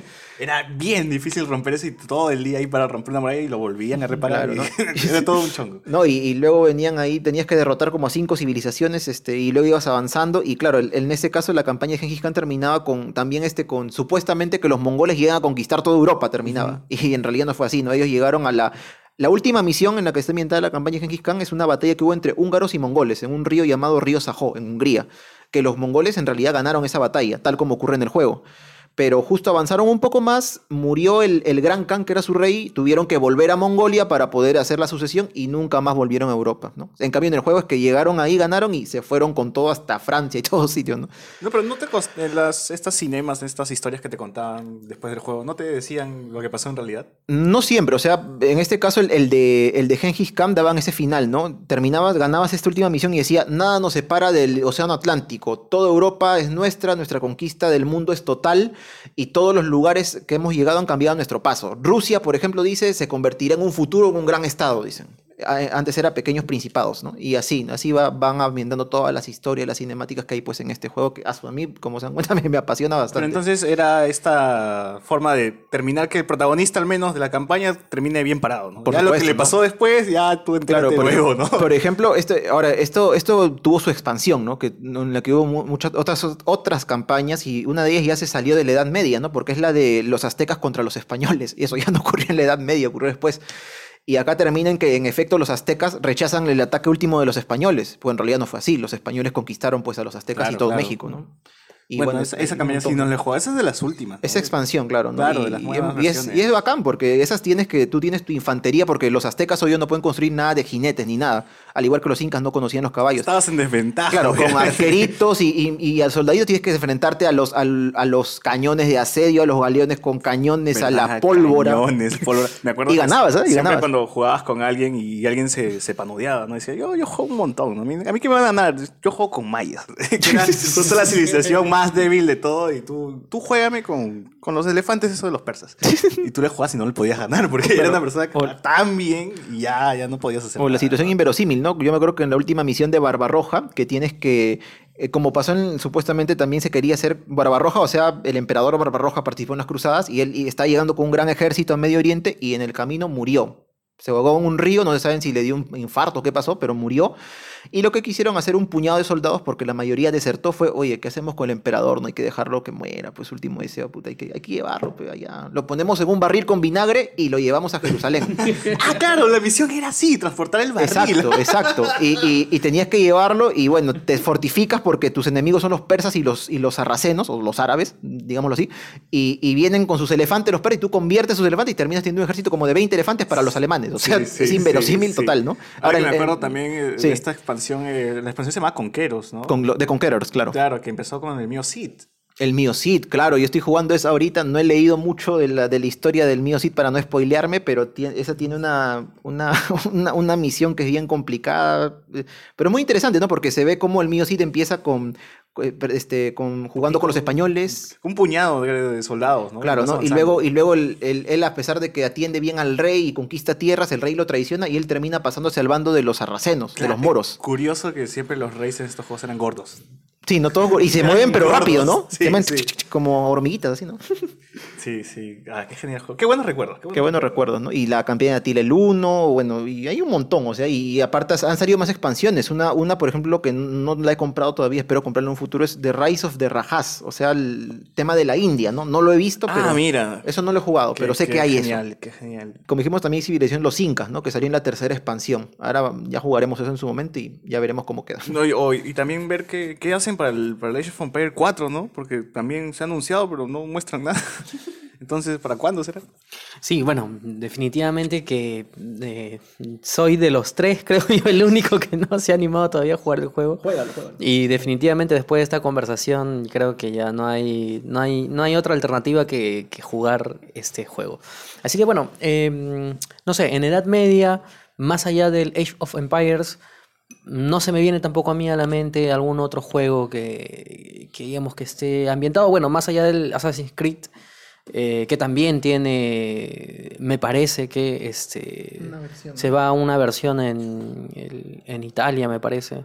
Bueno, Pero eso ya- es un poco más allá, ¿no? Ese Sí, ya es el ya renacimiento, en realidad. Claro, A sí, partir sí, del sí. 2 es 2, 3, bueno, 2, 3 y 4, que no, en realidad no son 3 y 4, sino es el 2, el Brotherhood y el Revelations, parten desde, la, desde el renacimiento, ¿no? En la Edad Media, en realidad, si te das cuenta, hay varios juegos que se basan en el tema de caballeros, en el tema de dragones de la Edad Media, ¿no? Mismo Skyrim está basado en esta época. Claro que es fantasioso, ¿no? Porque en realidad nunca existieron dragones, ni magos, ni nada. Pero está basado en esta, en esta época, ¿no? Y bueno, hay bastantes más basados en esta época, no, no recuerdo tantos, o, o que sean tan conocidos, mejor dicho.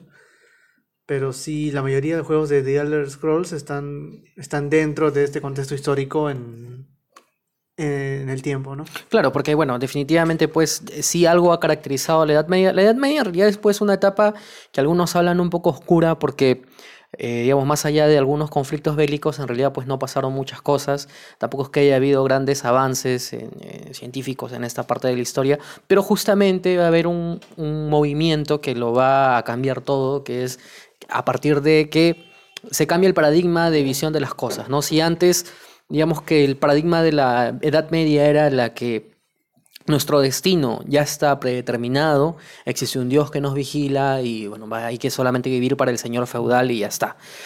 Pero esto cambia a partir de corrientes como el humanismo y obviamente el renacimiento, que empiezan a decir que en realidad está bien que existe un Dios, pero hay que empezarnos a interesarnos más en el hombre y obviamente que nace a partir de aquí incluso movimientos de reforma en la iglesia y demás. Antes de seguir, eh, no, no sé si hay algún juego también ambientado que tenga que ver con, con la iglesia, eh, eh, que tenga que... Más allá de las eh, cruzadas. Más allá de las cruzadas, eh, no, no sé.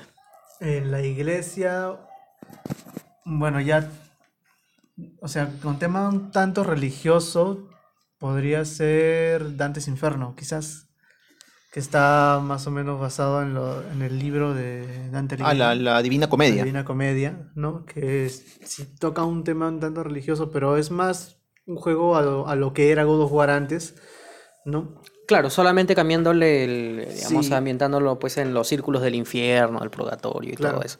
¿no? Pero bueno, en todo caso, el Assassin's Creed Unity creo que es, ¿no? El que se ambienta en... No, ya si vamos al Renacimiento, empezamos Sí. a partir de Assassin's Creed 2. No, eh, esos son, es una trilogía de juegos, son los tres juegos de, de Ezio Auditore, que es el personaje principal de estos tres. Assassin's Creed 2 es uno de mis juegos favoritos. Es uno de los que he completado el 100% de, de su campaña, todo, y en realidad eso es algo que, que a mí me gusta porque yo soy bien completista del juego, me gusta obtener los logros, las, Al 100% todo. casi al 100% o lo que se pueda, ¿no? O Donde, donde pueda llegar sin DLCs, ¿no? Y Assassin's Creed 2 fue un juego que me cautivó desde el inicio. Lo, empiezas como un Ezio muy joven que recorre las, las calles de Florencia, todo un pillo, pues digamos, de la época, ¿no? Detrás de las chicas, ¿no? Todo el guapo, eso que lo otro, no tiene idea de lo que esconde su familia, ¿no? Que, que en realidad su padre y su, su madre son, bueno, vienen de la orden de los asesinos, ¿no? Y él se tiene que enterar, ¿por qué? Porque a su padre y a su madre los, los incumben, o no a su padre, pero a su familia en general, los meten en un, en un embrollo ocasionado por los templarios, que todavía se, se siguen llamando templarios, pero no- realmente ya no hay templarios en esta época, ¿no? Eh, y los, los, los incumben en este embrollo y al final terminan ejecutando a sus dos hermanos y a su papá. Mm. Su mamá, su hermana y él se escapan, se, sal- se salvan y se van a, a la Romaña, me parece que es otro distrito de... No, otra región de Italia, ¿no? Claro, Italia, la Romaña, sí. En donde... No, es- no la pizzería, ¿no? no. No, la pizzería, esa es la romana. En la Romaña, en donde está la Villa Auditore y donde están, ahí están todos los, los secretos de la orden de asesinos que llegó a este punto, ¿no? No sabemos cómo ha llegado hasta este punto, hasta acá, no sabemos cómo ha llegado, ¿no? Eh, pero sí, el- la ambientación de este juego es lo que más me ha gustado. Recorrer las calles de Florencia, de la Romaña, de Roma mismo, ¿no? Inclusive aquí entra, entra el tema del, del Papa Rodrigo Borgia, que Claro. era Alexander VI, creo que era. Mm, Alejandro VI. Alejandro claro. VI. Claro. Alejandro VI, Rodrigo Borgia. Él este, es el antagonista principal de esa, de esa trilogía. Él es el que domina la orden de los templarios, el que tiene el, el poder de la orden de los templarios, ¿no? Y aquí es donde conoces a personajes históricos que los meten en el juego como si fueran amigos de Ezio, ¿no? Es el- creo que es el primero de la saga en donde entra, en- entra este tipo de, de personajes. Entra, por ejemplo, Leonardo da Vinci, Nicolás de Maquiavelo también. Da Vinci no es un asesino en sí, igual está en su Crea faceta de las armas, joven. ¿no? Es el que crea, crea las armas, ayuda a Ezio, pero no es sí un asesino. El, ase- el que sí es asesino es Nicolás de Maquiavelo. Eh, da Vinci sí es el inventor que crea las armas para Ezio, le implementa las, las Cuchillas. ocultas, la- le inclusive se ve la máquina voladora y todo, ¿no? De ahí entran, entran más personajes en, en escena de- del ámbito de Rodrigo Borgia, que es su familia, la familia Borgia, esos españoles que... Que llegan pues al, llegan. al, al, al- al Vaticano. Sí, que justamente pues utilizan pues este, ya hablando de la historia realmente, del, utilizan pues esta suerte de intrigas Claro. justamente para hacerse del poder. Y creo que hay incluso una serie que habla justo de Los este, los Borgia. Borgia, ¿no? Sí. Así que sí, o sea, sí, sí es cierto que ellos tuvieron cierta cierta influencia que llegaron al poder porque incluso pusieron a dos papas, eh, uno de ellos es Alejandro VI, que justamente tras su muerte pues prácticamente pone el final a la dinastía de los Borgia, antes de ellos estuvo Calixto III o alguien por ahí. Claro. Eh, entonces, pero bueno, de esta manera entonces, eh, pero ahora tú me dices que son en realidad tres juegos. Sí, está ¿No? dividido en tres juegos. Este, el primero es en, en Italia, en, en Florencia, en Roma, la parte final, en la Romaña. Eh, el segundo es en Constantinopla, porque se va, o sea, se va, va ampliando su, su campo, también conoce otros, otros personajes. Este es el Brotherhood. Y el tercero, Ezio ya es viejo, eh, regresa a, a la primera ciudad de, de los asesinos, que es Masyaf, que está en el Medio Oriente, en Persia, ¿no? Y bueno, ahí acaba su, su historia, ¿no? Obviamente, sí, sí, sí deja sus descendientes y todo, ¿no? Por ahí. ¿no? Entonces, Pero- este, disculpe que te corte este Fernando, pero entonces cuando él está en Constantinopla, no sé si, si vas a saber que este, este es antes de que la ciudad sea tomada por los árabes, por los turcos, mejor dicho, Sí. o an- antes de eso. Es ah, antes que se toma por los rusos. ah, mira, un periodo de la historia muy interesante. Ahí es donde Ezio amplía la orden de asesinos. Porque si bien en la 2 la orden de asesinos son pocas personas, en la en Brotherhood justamente Brotherhood se llama ¿por qué? Porque es toda una hermandad. ¿no? Y ahí tú, tú es donde tú tienes que, que reclutar a asesinos para la orden. ¿no? Bueno, entonces de esta manera cerramos este bloque y ya nos estamos escuchando en el siguiente bloque donde ya vamos a hablar de otras etapas históricas, comenzando con la Revolución Francesa.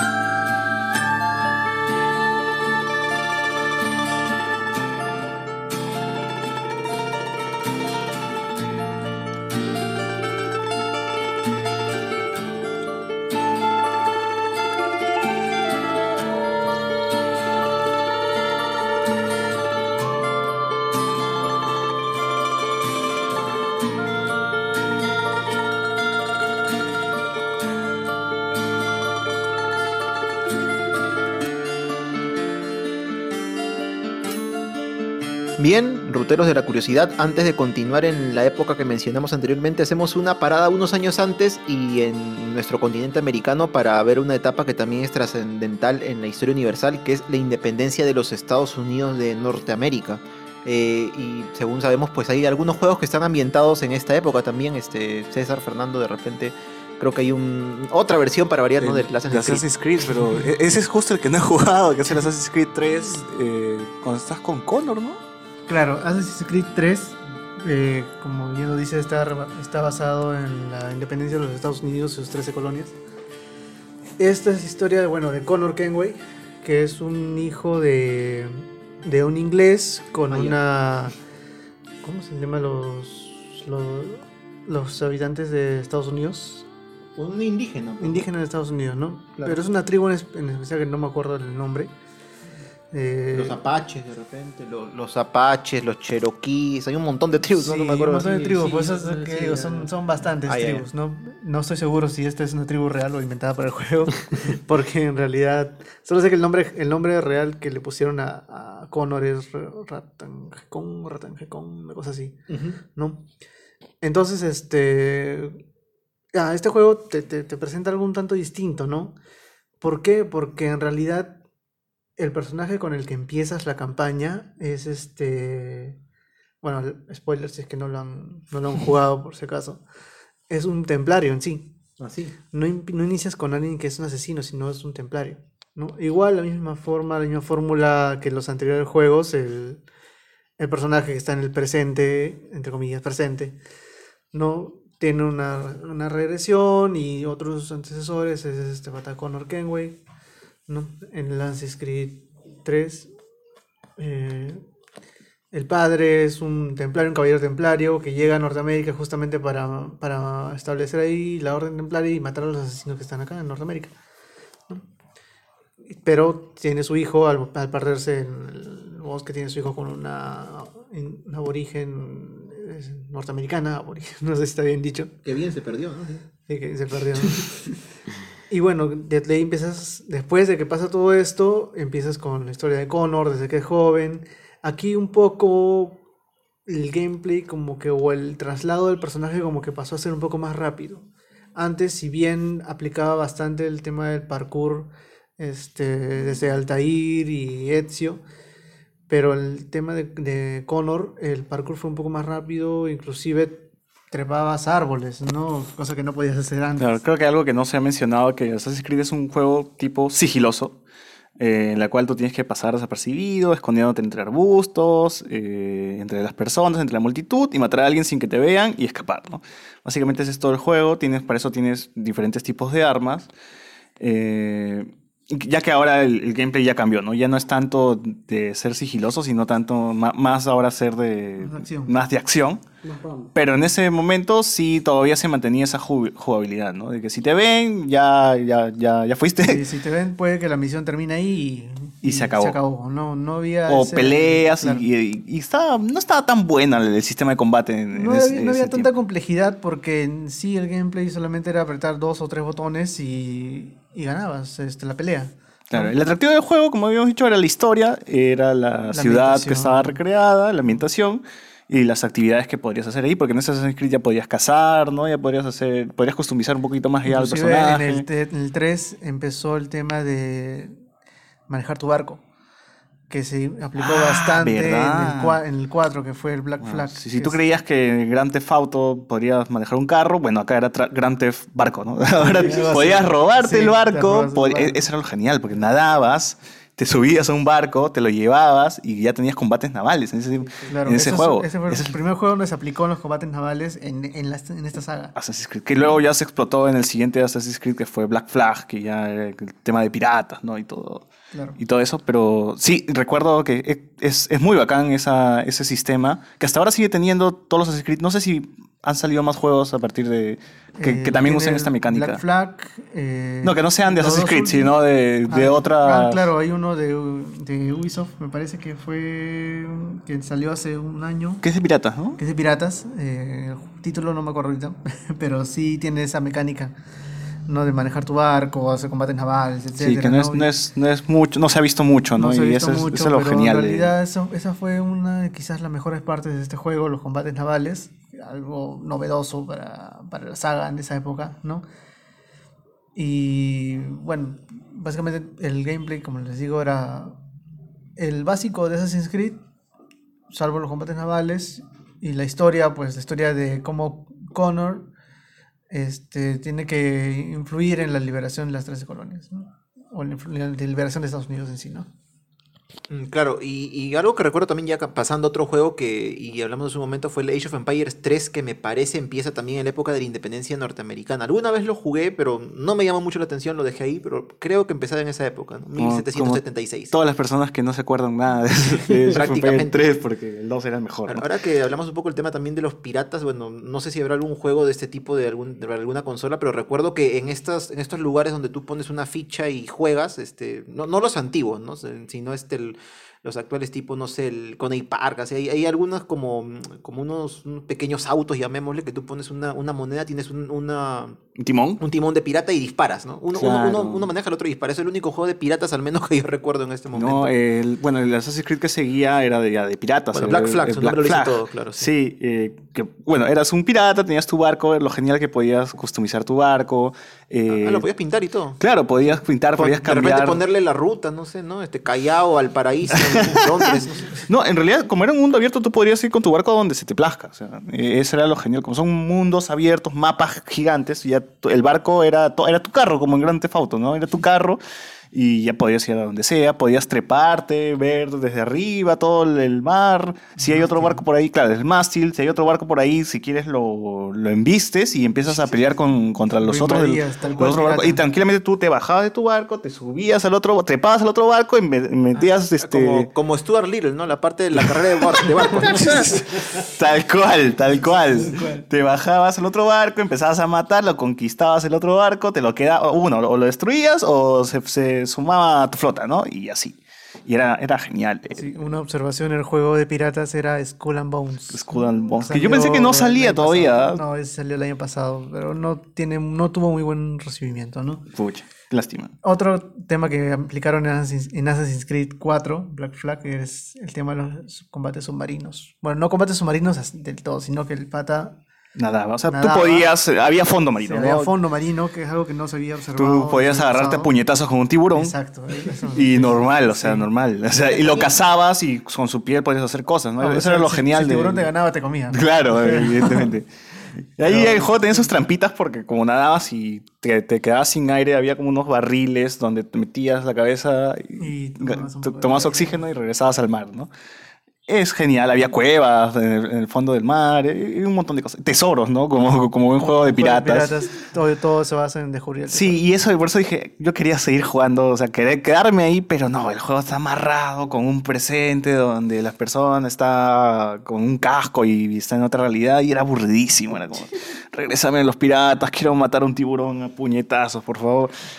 Eh, ballenas había, creo, en el, en- en el Odyssey hay ballenas. En el Odyssey En el Odyssey hay ballenas. Estás navegando y de la nada, ¡bum! salta una ballena y... Sí, es, es hermoso, ¿verdad? Es- Imagínate la evolución de ese, de ese juego, o sea, esa época del 2014 al 2019, 2019, ya- Para agregar una ballena es, Han pasado un montón de Sí. tiempo. Igual es, es. es que no es, no es sencillo agregar una, una imagen o un, un personaje como una ballena en un- todo un videojuego. Es sumamente complicado hacer Debe todo ser. el modelado y, Y el render es pesadísimo, no de una sola cosa. Y ahora es, es lo bonito de los juegos, ¿no? Que también puede ser, puedes verlo de forma contemplativa, ¿no? Ya no quiero matar, solamente quiero navegar en el mar que se ve tan bonito, el atardecer, hay ballenas, hay delfines, tiburones, hay lo que sea, ¿no? Lo que yo hacía, por ejemplo, cuando jugaba el GTA, a veces este, había un ómnibus, me ponía a hacer una ruta establecida como si fuera un micro, una copia. Claro, mi chama, ahorita y, voy y- a- y me paraba en el semáforo rojo, no hay problema. Claro, tal cual, tal cual, que ya, ya pierdes este, la historia, ya no quieres seguir la historia principal, sino quieres estar en ese universo creado, eh, hacer las cosas bien, no quiero matar a nadie, pues no quiero comprar mi manzana, gastar mi dinero, eh, irme- mi mi emoliente, ir a mi casa y dormir temprano, ya está, ya, porque voy a tener que hacer cosas malas? No quiero ser el malo del juego, ¿no? Pero en todo caso habría pues que ambientar un juego aquí en, en la Lima caótica, ¿no? No, Para sí reproducir... matas a todos, ¿no? Sí. Bueno, entonces, eh, si bien ya hemos hablado de este proceso pues de la, de la independencia norteamericana, donde tengo entendido el personaje incluso interactúa con eh, aquellos personajes que son protagonistas justamente de la independencia norteamericana, ¿no? Estamos hablando de Benjamin Franklin. Claro. este, En el DLC inclusive eh, interactúa con George Washington.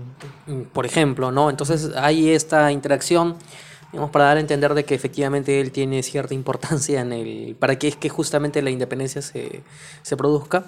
Pero justamente la independencia norteamericana como, como proceso de, de separación de las colonias, en este caso de la colonia británica, va a servir como precedente para que en Europa también se produzca pues un movimiento histórico importante en la que se da fin al absolutismo de los reyes, en este caso nos vamos a Francia, en donde la gente eh, eh, toma la- el poder por las, por, por, digamos, a la fuerza y por las manos, tan así que termina pues matando a los propios reyes y se instaura la Revolución Francesa en 1789. Tengo entendido que, que esto no es un no es un podcast sobre Assassin's Creed, pero aunque parece, Sí, aunque parece no, pero no, pero algo rápido nada más, este sabemos que también hay uno que está ambientado en ello. Claro, el Assassin's Creed Unity, que es justamente está ambientado en esta época, como dices tú, eh, hace poco lo regaló Ubisoft, si tuvieron la oportunidad de conseguirlo. ¿Lo regaló? Sí, lo regaló. Que, hace poco hubo es- este tema con la iglesia de Notre Dame, lo que pasó, Claro. que se incendió la iglesia. Sí, sí. Entonces Ubisoft, pues, no sé si es buena gente o para colaborar con todo, no sé. Regaló el juego a través de su tienda online para PC, del Uplay, ¿no? Eh, y en realidad este juego está mucho ayudando, digamos, a la reconstrucción de la misma, ¿no? Que- y además que es el juego menos querido pues, por la gente, ¿no? Entonces dijo, ya, pues de una vez eso está sobrando, ¿no? Ya mucho. Mucho polvo por aquí, ya llévalo por allá, de otro lado, que la gente lo juegue gratis, pues, normal. ¿no? Curiosamente el Unity es uno de los juegos que tiene más bugs. en- Que son errores, ¿no? Sí, Para la que son no errores. sabe. La gente que no sabe que el bug es un error en un videojuego, en un programa, en un software. Es un bug. Claro, que, Eh, que el mismo juego eh, como tal, o sea, como habíamos dicho, eh, el juego trata sobre una persona que está metida en un programa, que, viaja, al- no es que viaja al pasado, sino está metida en, en un, en un programa. El mismo, dentro del juego también hay bugs que son que el personaje está de la nada escalando y es transportado a Francia en la Segunda Guerra Mundial y está viendo aviones pasar, disparándose, ¿no? a propósito. Claro, esa son bugs a, a propósito, ¿no? Y estás escalando la Torre Eiffel, creo, me parece, ¿no? Eh, creo que en una sí. parte del juego. Pero aparte de eso están los bugs que no son a propósito. Claro. que son ya del juego, que te son malogran todo. errores del juego que han sido parchados y parchados y parchados por el mismo desarrollador, en el cual uno muy chistoso y muy, muy conocido es este que sale la cara sol- sin, sin rostro, solamente ves los ojos y la boca, Claro. ¿no? Y, Y está invisible los está ojos, ahí invisible, volando, flotando. los ojos, ¿no? Otro, por ejemplo, a veces en, todo, en varios juegos he visto eso que viene el enemigo hacia ti y de repente se queda corriendo pero no avanza, ¿no? Claro, Eso es el clásico, la- lo puedes la- matar ahí. Oye, ahora me haces acordar que el- no, no, he jugado- no he terminado el, el Unity, pero empiezas en una prisión y en esa prisión hay como hay gente que había dibujado cosas, había pintado cosas en la pared y una de esas había dibujado al mono de la línea de Nazca. Ah, sí. Sí, o sea que tendrá algo que ver Perú, no sabemos, así que Ah, hecho- en algún momento Sus grafitis, seguro, la U, Cristal, Alianza. sí. Y bueno, eso no, no puedo decir más, porque no, no, no he jugado todavía, no lo he No terminado. lo he completado tampoco el juego. Es... En realidad, los bugs le restan bastante, le han restado bastante al juego, ¿no? Sí, bueno, entonces eh, ya pasando ya a otra etapa histórica, me parece que este, acá viene la carnecita, porque en el siguiente bloque ya nos metemos de frente a los conflictos mundiales pues, que han enlutado a todo el mundo en su momento y que siempre son tan interesantes para conversar. Así que en el próximo bloque, la Segunda Guerra Mundial.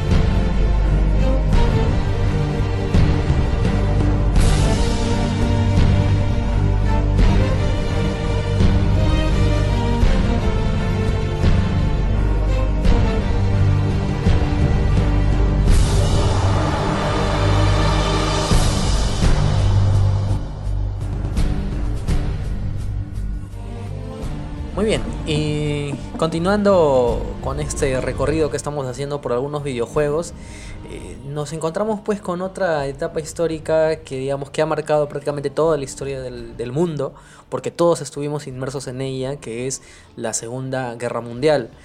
Eh, y antes de entrar pues en concretamente en los juegos que, que están ambientados en ellas, como es obviamente el Call of Duty, yo recuerdo eh, que quizás fue mi primer acercamiento a este tipo de juegos, este, shooter o al menos yo los llamo así, que es el Wolfenstein, ¿no? Que es el Wolfenstein que creo que no tiene un argumento, la verdad es que no lo he vuelto a buscar, no tiene un argumento asidero en, cuestiones este, reales, pero sí tiene que ver con la Alemania nazi. No sé qué versión habré jugado, pero me parece que era un prisionero en un castillo Es el, nazi. el algo así. Wolfenstein de PC en DOS. En PC, sí. El antiguo, 90, 98, Debe, debe por ser, ahí. debe ser por ahí.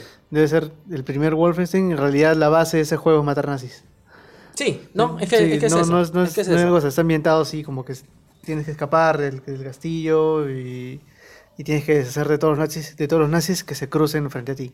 Claro, y conforme vas, este, vas subiendo, Sí. eh, te vas encontrando pues con algunos cada vez más que poderosos, sale ¿no? que, Hitler que tienen, claro, que tienen pues otro tipo de habilidad, et- etcétera, Claro. etcétera. Pero ya, concretamente, en la Segunda Guerra Mundial, pues, ya tenemos al famoso Call of Duty, querido por algunos, no tan querido por otros. ¿Por quién? ¿Por Eh, no, sí, aunque no creas, y que además algunos sostienen pues que ya la franquicia pues la han exprimido Ah, sí. Igual naranja. ¿no? peor que naranja pues de, de carretilla. Que ya el Call of Duty ya pasaba a ser el juego niño ratesco por, de por sí, mm, tanto como, como el Fortnite, ¿no? Ya, es, es, es la prostituta de Activision. Sí. Activision ha visto que acá hay mucha plata haciendo un juego el cual la fórmula se ha repetido durante... Ahorita estoy contando, ya creo que hay 15 juegos de Call of Duty. Parece película peruana. Sumaré 15, así. Y, o sea, 15 veces eh, Activision ha hecho Call of Duty. Para esto, para que salga uno al año, ha tenido que comprar tres estudios. Para que cada uno esté trabajando durante tres años en un juego y así tengamos cada año un nuevo Call of Duty, ¿no? Sí, eso hace que se repita la fórmula, se exprima, sea repetitivo y aburrido y, Sí, o sea, el juego y empezó- baja, baja la calidad. Claro, empezó, como dices, en Segunda Guerra Mundial, luego se fue un poquito a la actualidad, qué pasaría si, si existiera una guerra, una tercera guerra mundial, luego se fue ya al tema futurista, tenías dobles saltos, tenías armas más locas, eh, te, te- te- te fuiste también, se fueron también a la Guerra Fría, eh, de ahí Al no- espacio. al espacio, ya no sé qué más. Inclusive empezaron a meter actores conocidos en los juegos. Kevin Spacey, Spacey, Kevin Spacey estuvo en los Eh, juegos. Kit Harington también estuvo en los Mm, juegos. no me acuerdo muy bien John- eso. Jon Snow, pero no sé. Eh, y también eh, ya la- el juego también tuvo otra versión que se llamaba Call of Duty Zombies, ¿no? Que, como, había mencionado al principio, tenías a Fidel Castro matando zombies, a Kennedy matando zombies, que, que es uno de los que, que me hizo- es una de las versiones por las cuales yo compro el Call of Duty, porque me, me gusta eh, la versión zombie que es bien difícil. Es ¿ya? entretenido el Si modo alguien ha jugado Left 4 realidad. Dead, eh, ya, este, este, este es peor. Este juego es muy difícil. Te golpean dos veces y terminó. Caíste. Así que yo sí recomiendo. Es lo que más me atrae de, de los Call of Duty. Es lo que más prima en los Call of Duty es la jugabilidad y el online, más que la historia. La ambientación en sí, como venimos hablando, está enfocado en conflictos bélicos, tanto Segunda Guerra Mundial como lo que mencionaba César. Eh, pero en sí lo que prima en Call of Duty es el gameplay, eh, el multiplayer, que es, digamos, lo, lo, lo que más enfoca Activision para poder vender el producto, ¿no? Tanto así que el último Call of Duty que salió el año pasado creo que no tuvo ya No un modo campaña, campaña, solamente es Ah, full multiplayer. Ahora, ¿verdad? Antes de Call of Duty no existía medalla de honor. O sea, yo nunca Claro. jugué medalla de honor. Por Sí. Justamente a eso iba, ¿no? O sea, Call of Duty, O sea, si nació como la competencia, ¿no? sí, en el inicio sí. Era como que. Call of Duty es como que ahorita el juego que tenemos más de referencia en, en- en tema de conflictos bélicos. Pero hay que mencionar que acá hay algunos, algunos juegos de estrategia, así tipo Age of Empires, pero con un enfoque un tanto más, más este, personalizado, digamos, porque podías inclusive manipular una unidad por, de por sí. Eh, ya te estoy hablando de un juego que no sé si mucha gente lo conoce, pero es que me parece muy interesante. Medalla de honor te refieres. Eh, no, es un RTS. A otro. Mismo of Ya decía yo. Ya decía yo. Sí, eh, me olvidé el nombre.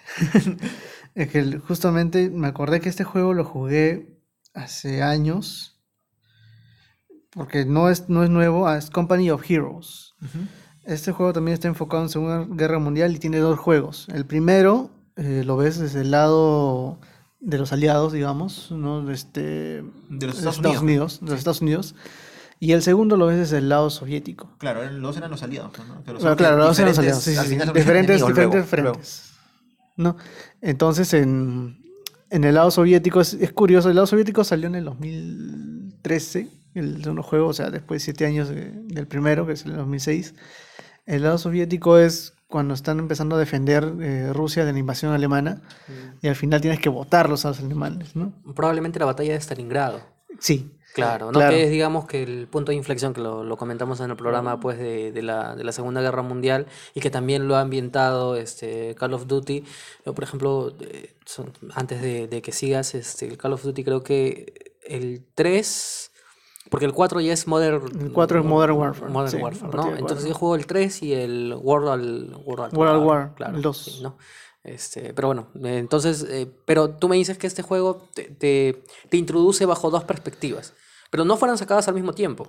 No, eh, no sé por qué hubo tanto tiempo, seguramente el desarrollo de este juego es un poco complicado porque ya no, ya no veo un Company of Heroes 3, ¿no? Este, como le digo, tiene una diferencia de 7 años cada, o sea, entre la primera entrega y la segunda entrega. Y la segunda entrega no es, digamos, desde la perspectiva de primera persona que te muestra Call of Duty, sino desde la perspectiva aérea, en controlar a tus unidades, moverlas a tales puntos que tienes que tomar zonas, ¿no? Es como captura la bandera. Age of Empires de la época Segunda Guerra Mundial, algo, algo así. Algo así, no es no se me parece la Segunda Guerra Mundial, enfocado en- enteramente en las diferentes batallas que han habido en la. Segunda Guerra Mundial, ¿no? Es un juego, de verdad, muy interesante. No sé si tanta gente lo ha jugado. eh, deberían probarlo porque, de verdad, muy, muy bueno, ¿no? Y, de verdad, recomendado este juego, ¿no? Bueno, de repente sacaron de esta forma el juego, primero el lado eh, estadounidense y luego, muchos años después el soviético, tal vez al ver pues que con el estadounidense no le iba mal, ¿no? Y al ver de repente el Call of Duty 2, que al menos yo soy el, el- el juego de más referencia que tengo sobre la Segunda Guerra Mundial, tú empiezas en el Call of Duty 2 este, luchando para el lado soviético y muchos dicen que esa es la mejor campaña del Call of Duty. Sí. Entonces dijeron de repente, ah, ¿por qué no sacamos acá una desde la perspectiva soviética y por ahí levantamos un Es poco, que, ¿no? Claro, la, la perspectiva americana siempre te va a poner un- al, al americano como el, El héroe. el héroe Bueno, de pero todos. claro, es que es, es que es lógico, ¿no? Aparte que quien gana la guerra se supone que es el que, el que determina, claro, el que escribe su la historia a partir de lo que él dice. Y obviamente, pues, la perspectiva americana siempre nos ha vendido, por ejemplo, que el, el punto de inflexión es el desembarco de Normandía, cuando en realidad, al final, quien gana realmente la Segunda Guerra Mundial a la Alemania nazi es la Unión Soviética con sus ejércitos en la batalla de Berlín y que logran entrar a Berlín. Claro, esto es lo que se enfoca el, el Company of Heroes 2, Claro. ¿no? Es más, inclusive en los juegos eh, bélicos de este tipo, ha- hay un Call of Duty, no sé cuál es, el 3 creo, o el 2, en el cual Estados Unidos gana la Segunda Guerra Mundial, creo, o le gana a Vietnam, no, estoy yéndome a la guerra de Vietnam, perdón. Creo que debe ser el 3. el- No, ese es el Black Ops. El Black Ops. Hay uno donde, eh, donde Estados Unidos lucha contra Japón, la campaña del No, no, Pacífico. no, pero esa es la. No, No, no, ya te hablo de la guerra de Vietnam. Que, que no estás con los micrófonos para Este, quien no la guerra de Vietnam te- te Este. Ah. Claro, ese es el Sí, ambientado en la Guerra Fría. Ah, ya, ya. ¿no? En, ambientado en la Guerra la Fría. guerra de Vietnam, es- eh, bueno, lo ponen como que Estados Unidos ha ganado la guerra y en realidad no es Claro, cuando en pues, realidad claro, no, no la ha ganado, ¿no? Pero bueno, entonces, eh, digamos que estos... eh, ¿Qué otro juego encontraríamos nosotros que, que pueda estar ambientado? Battlefield, como decía César, Battlefield 1 es creo que el único o uno de los pocos que se enfoca en la Primera Guerra Mundial. Ya no Y en ahora, entre el Call of Duty y el Battlefield, ¿qué diferencias encontramos? Bueno, a mí no me parece tan diferente. Porque yo juego ambos, ¿no? Eh, Pero online eh, me he pegado más con Battlefield, con Battlefield 3.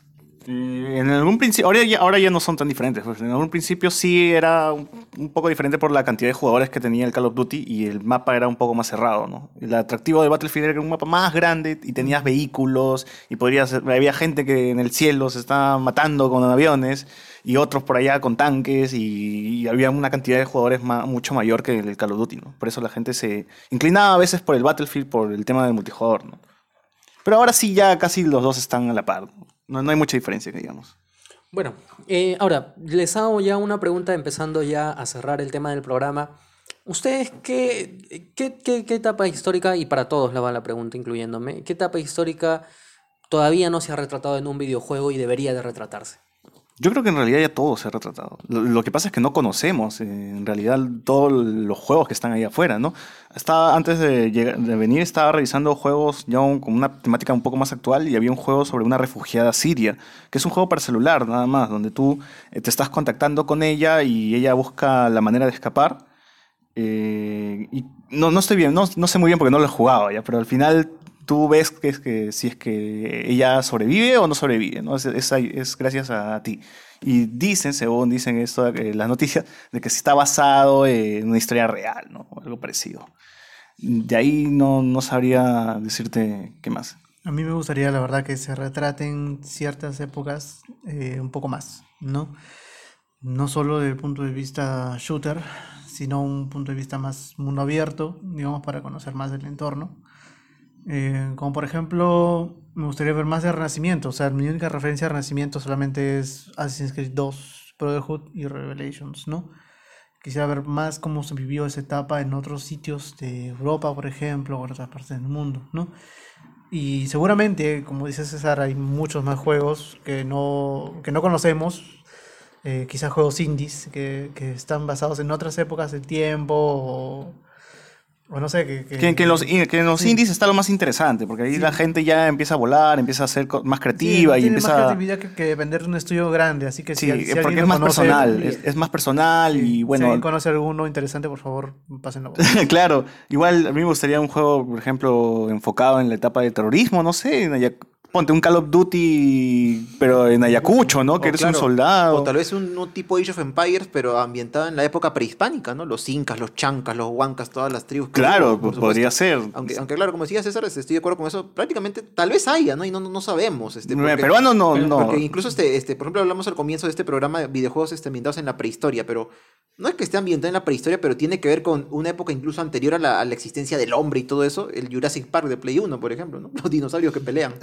Actualmente, pero son Me dinosaurios. acuerdo que había este, un juego solamente de peleas de dinosaurios. Como un Street Fighter. No, pero es que había más, porque Claro. el viejo lesbiano salió también de un juego. o sea, todo el mundo sabe que viejo lesbiano, viejo lesbiano, pero no saben el origen. También era de un. No, era de un videojuego también de Claro. Jurassic Park. Tal vez por ahí, como decíamos, algunos videojuegos relacionados a nuestro país, ¿no? Al Perú, que no. Hablando de eso, este, no Philip. Chujoy, Philip Chujoy, que todo el mundo conoce, el chino que regala, que sortea, ¿no? cosas en internet, sí, también sí. tiene su desarrollo de videojuegos y es una desarrolladora peruana, que está hace tiempo ya está desarrollando un videojuego peruano que se llama Tunche, que también juega un poco con la mitología peruana, con ese tipo de temas de la selva. Eh, he perdido la oportunidad, si van al Más Gamers, eh, tal vez puedan probar el juego, ¿no? Hubo una versión de prueba, creo, de Tunche. Hace poco Sí. la, la anunciaron, o bueno, la soltaron por Facebook, me parece. Que va a salir en Steam, Sí, ya en búsquenlo. Steam la- la- la- lo pueden ya por Facebook, lo ordenar, guardar, no, no sé cómo, cómo es la... Claro, pero el desarrollo de este juego ya tiene su tiempito ya. No, Sí. porque en realidad no es, no es tan sencillo hacer un videojuego, ¿no? Sobre todo cuando tienes tanta capacidad técnica limitada, ¿no? Para, para esto, ¿no? Y ahora, una de las cosas que sí, ya este es un, es algo que yo siempre he querido en un videojuego, que, que se haga un juego con viajes en el tiempo. O sea, que un mundo abierto como GTA, Como Chrono Trigger. como, como no sé si Chrono Trigger tiene eso, o sea, como GTA, una ciudad, o sea, un sandbox, en el cual eh, con un botón puedas ver la misma ciudad, pero como eh, en el pasado, ¿no? Cómo va cambiando y así visitando diferentes etapas de la historia de esa ciudad. Y eso, eso sí sería genial si es que algún día, si que un desarrollador me escucha, por favor. Bueno, pero Que lo haga. cuidado con la interacción de los personajes si no sucede lo de Dark. Y Ah, estamos- claro. y estamos en... sí, no, es que realmente muy interesante. Solamente eh, que yo también quiero responder mi propia pregunta. Este, eh, bueno, gracias por el dato sobre el, el- este videojuego Tunche peruano que se está desarrollando, así que si hay oportunidad, bueno, hay que verlo, apoyarlo.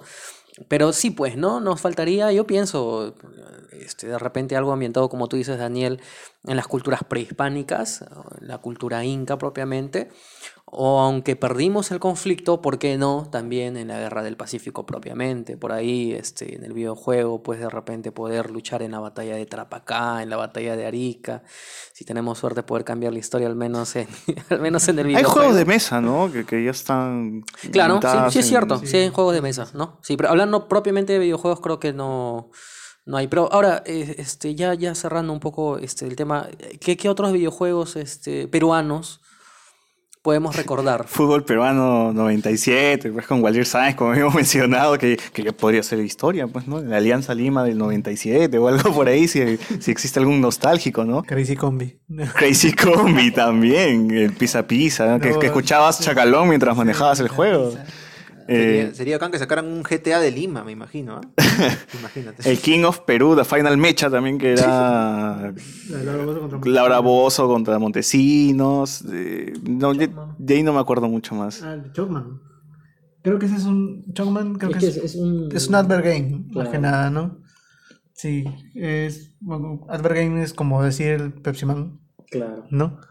Eh, juego publicitario para, para dar conocer una marca, etcétera, ¿no? No es tanto un juego así para el público en general. ¿no? Pepsi Man tenía lo suyo. ¿ah? Claro, Pepsi Man todavía la Pepsi Man, gente claro, se la acuerda gente de Pepsi Man. Pepsi Man. Es más, yo hace poco estuve, estuve viendo con un amigo, lo que pasa es que estamos viendo un proyecto en Unreal y y- en Unity para queremos ver si habían hecho algún algún Pepsi Man 2 o un- algún desarrollo independiente. Sí hubo, ¿no? Sí hubo un Pepsi Man 2. No, ¿No? no lo hubo. Lo que era era un mod para el Metal Gear Rising, que ese juego lo convertía en, en Pepsi Man, pero es un skin nada más. Ah, Pucha, qué pena. Entonces hay que hacer cartas, pues change.org para tener Pepsi Man 2. Y- que O Inca Cola. pues, o que ¿no? den los derechos para hacerlo. Como es Perú, Cola Real 1, ¿no? Cola Real. Claro, claro, está bien. Esa cola, esa cola. Bueno, entonces eh, me parece que ya eh, hemos hecho un recorrido bastante interesante por muchos videojuegos. Una vez más, le recomendamos a nuestros oyentes, pues, que si es que no han jugado alguno de ellos, pues que se animen a jugarlo. Yo creo que las recomendaciones aquí han estado muy claras, sobre todo del Age of Empires, que se ha hablado mucho y que a mí también ya me animó a, a descargarlo, a comprarlo y a jugarlo. Ahorita en mi celular, ¿no? Se está descargando. Sí, sí. Este, y bueno, eh, como nosotros le mencionábamos, pues César Vilches es, pertenece a Hablemos con Spoilers. Cuéntanos, César, un poquito del podcast y dónde podemos escucharlo. Bueno, el podcast, como lo dice, hablemos con spoilers, tratamos de hablar con spoilers, contar la película, criticarla en realidad ya sin, sin tener que censurar partes de la trama, ¿no? Ya hablar así libremente sobre qué es lo que ocurre, si nos parece bien, nos gusta, no nos gusta. Es un podcast sobre críticas, críticas de cine, críticas de serie. No siempre tenemos eh, el tema de una película o una serie, porque a veces hay otros temas, no hablamos de los panamericanos o de algún tema coyuntural fuerte y nos dedicamos todo el programa a hablar de eso, eh, hacerlo de modo divertido. Siempre tenemos, tenemos eso de, que, de contar las cosas, pero siempre agregar el chiste por ahí para que la gente no se aburra y empiece a reírse. ¿no? Tenemos un grupo, búscanos en grupo, el grupo Hablemos con Spoilers en Facebook. Ya tenemos más de 35 mil fans, fans o bueno, likes, ¿no? Eh, síganos ahí y nada, solo escúchenos más por Evox, por Spotify, por Anchor, por donde sea. Bien, César. Y también contamos, como dijimos, con la participación el día de hoy de Fernando Paredes. Fernando, gracias por acompañarnos también. De repente algo que quieras mencionar ahora, finalizando.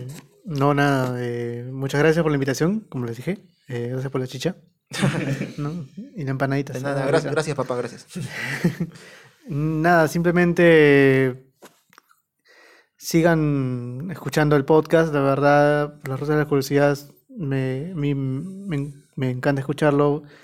Mucho, mucho voy en el micro, así que mucho, mucho tengo tiempo para escuchar el podcast, ¿no? Son gratis en Spotify, lo bueno. Sí. ¿no?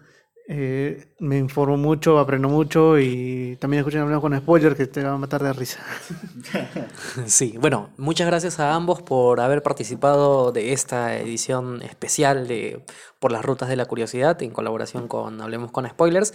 Y bueno, Daniel, quien les recomendamos, les recomendamos a nuestros seguidores que nos escuchan, que nos, que nos escuchen y que nos buscan en nuestras redes sociales. Así es, Jorge. En nuestras redes sociales nos encuentran en Facebook y en Instagram como por las rutas de la curiosidad, en Twitter también como arroba por las rutas 1 y también pueden escribirnos cualquier eh, sugerencia de, de tema de repente, algún comentario que tengan, una corrección que quisieran que hagamos, alguna felicitación, una queja, donación, lo que fuere, a nuestro correo que es por las rutas de la curiosidad arroba gmail.com. Así es, y recordarles que todos nuestros episodios están puestos en nuestro blog, donde lo tenemos siempre actualizado, donde están todos nuestros episodios desde que salimos al aire, y nuestro blog es... Rutas podcast.home.blog. Es la dirección en la que pueden encontrarlo. Así es, y bueno, la próxima semana ya nos estamos encontrando con una nueva edición de Biografiando, en este caso de la biografía de una mujer peruana que ya les, haré- les iremos dando algunas pistas durante la semana, y un abrazo fraterno también a toda la comunidad eh, podcastera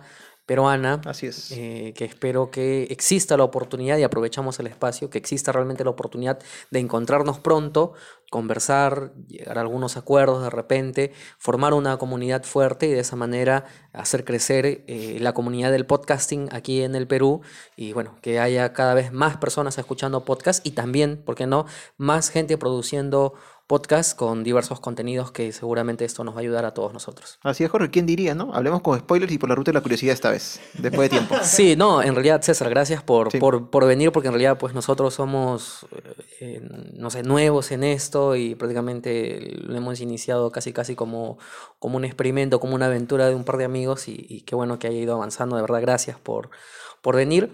Y bueno, entonces ya nos estamos encontrando la próxima semana aquí en Por las Rutas de la Curiosidad. Hasta la próxima, amigos. Chau.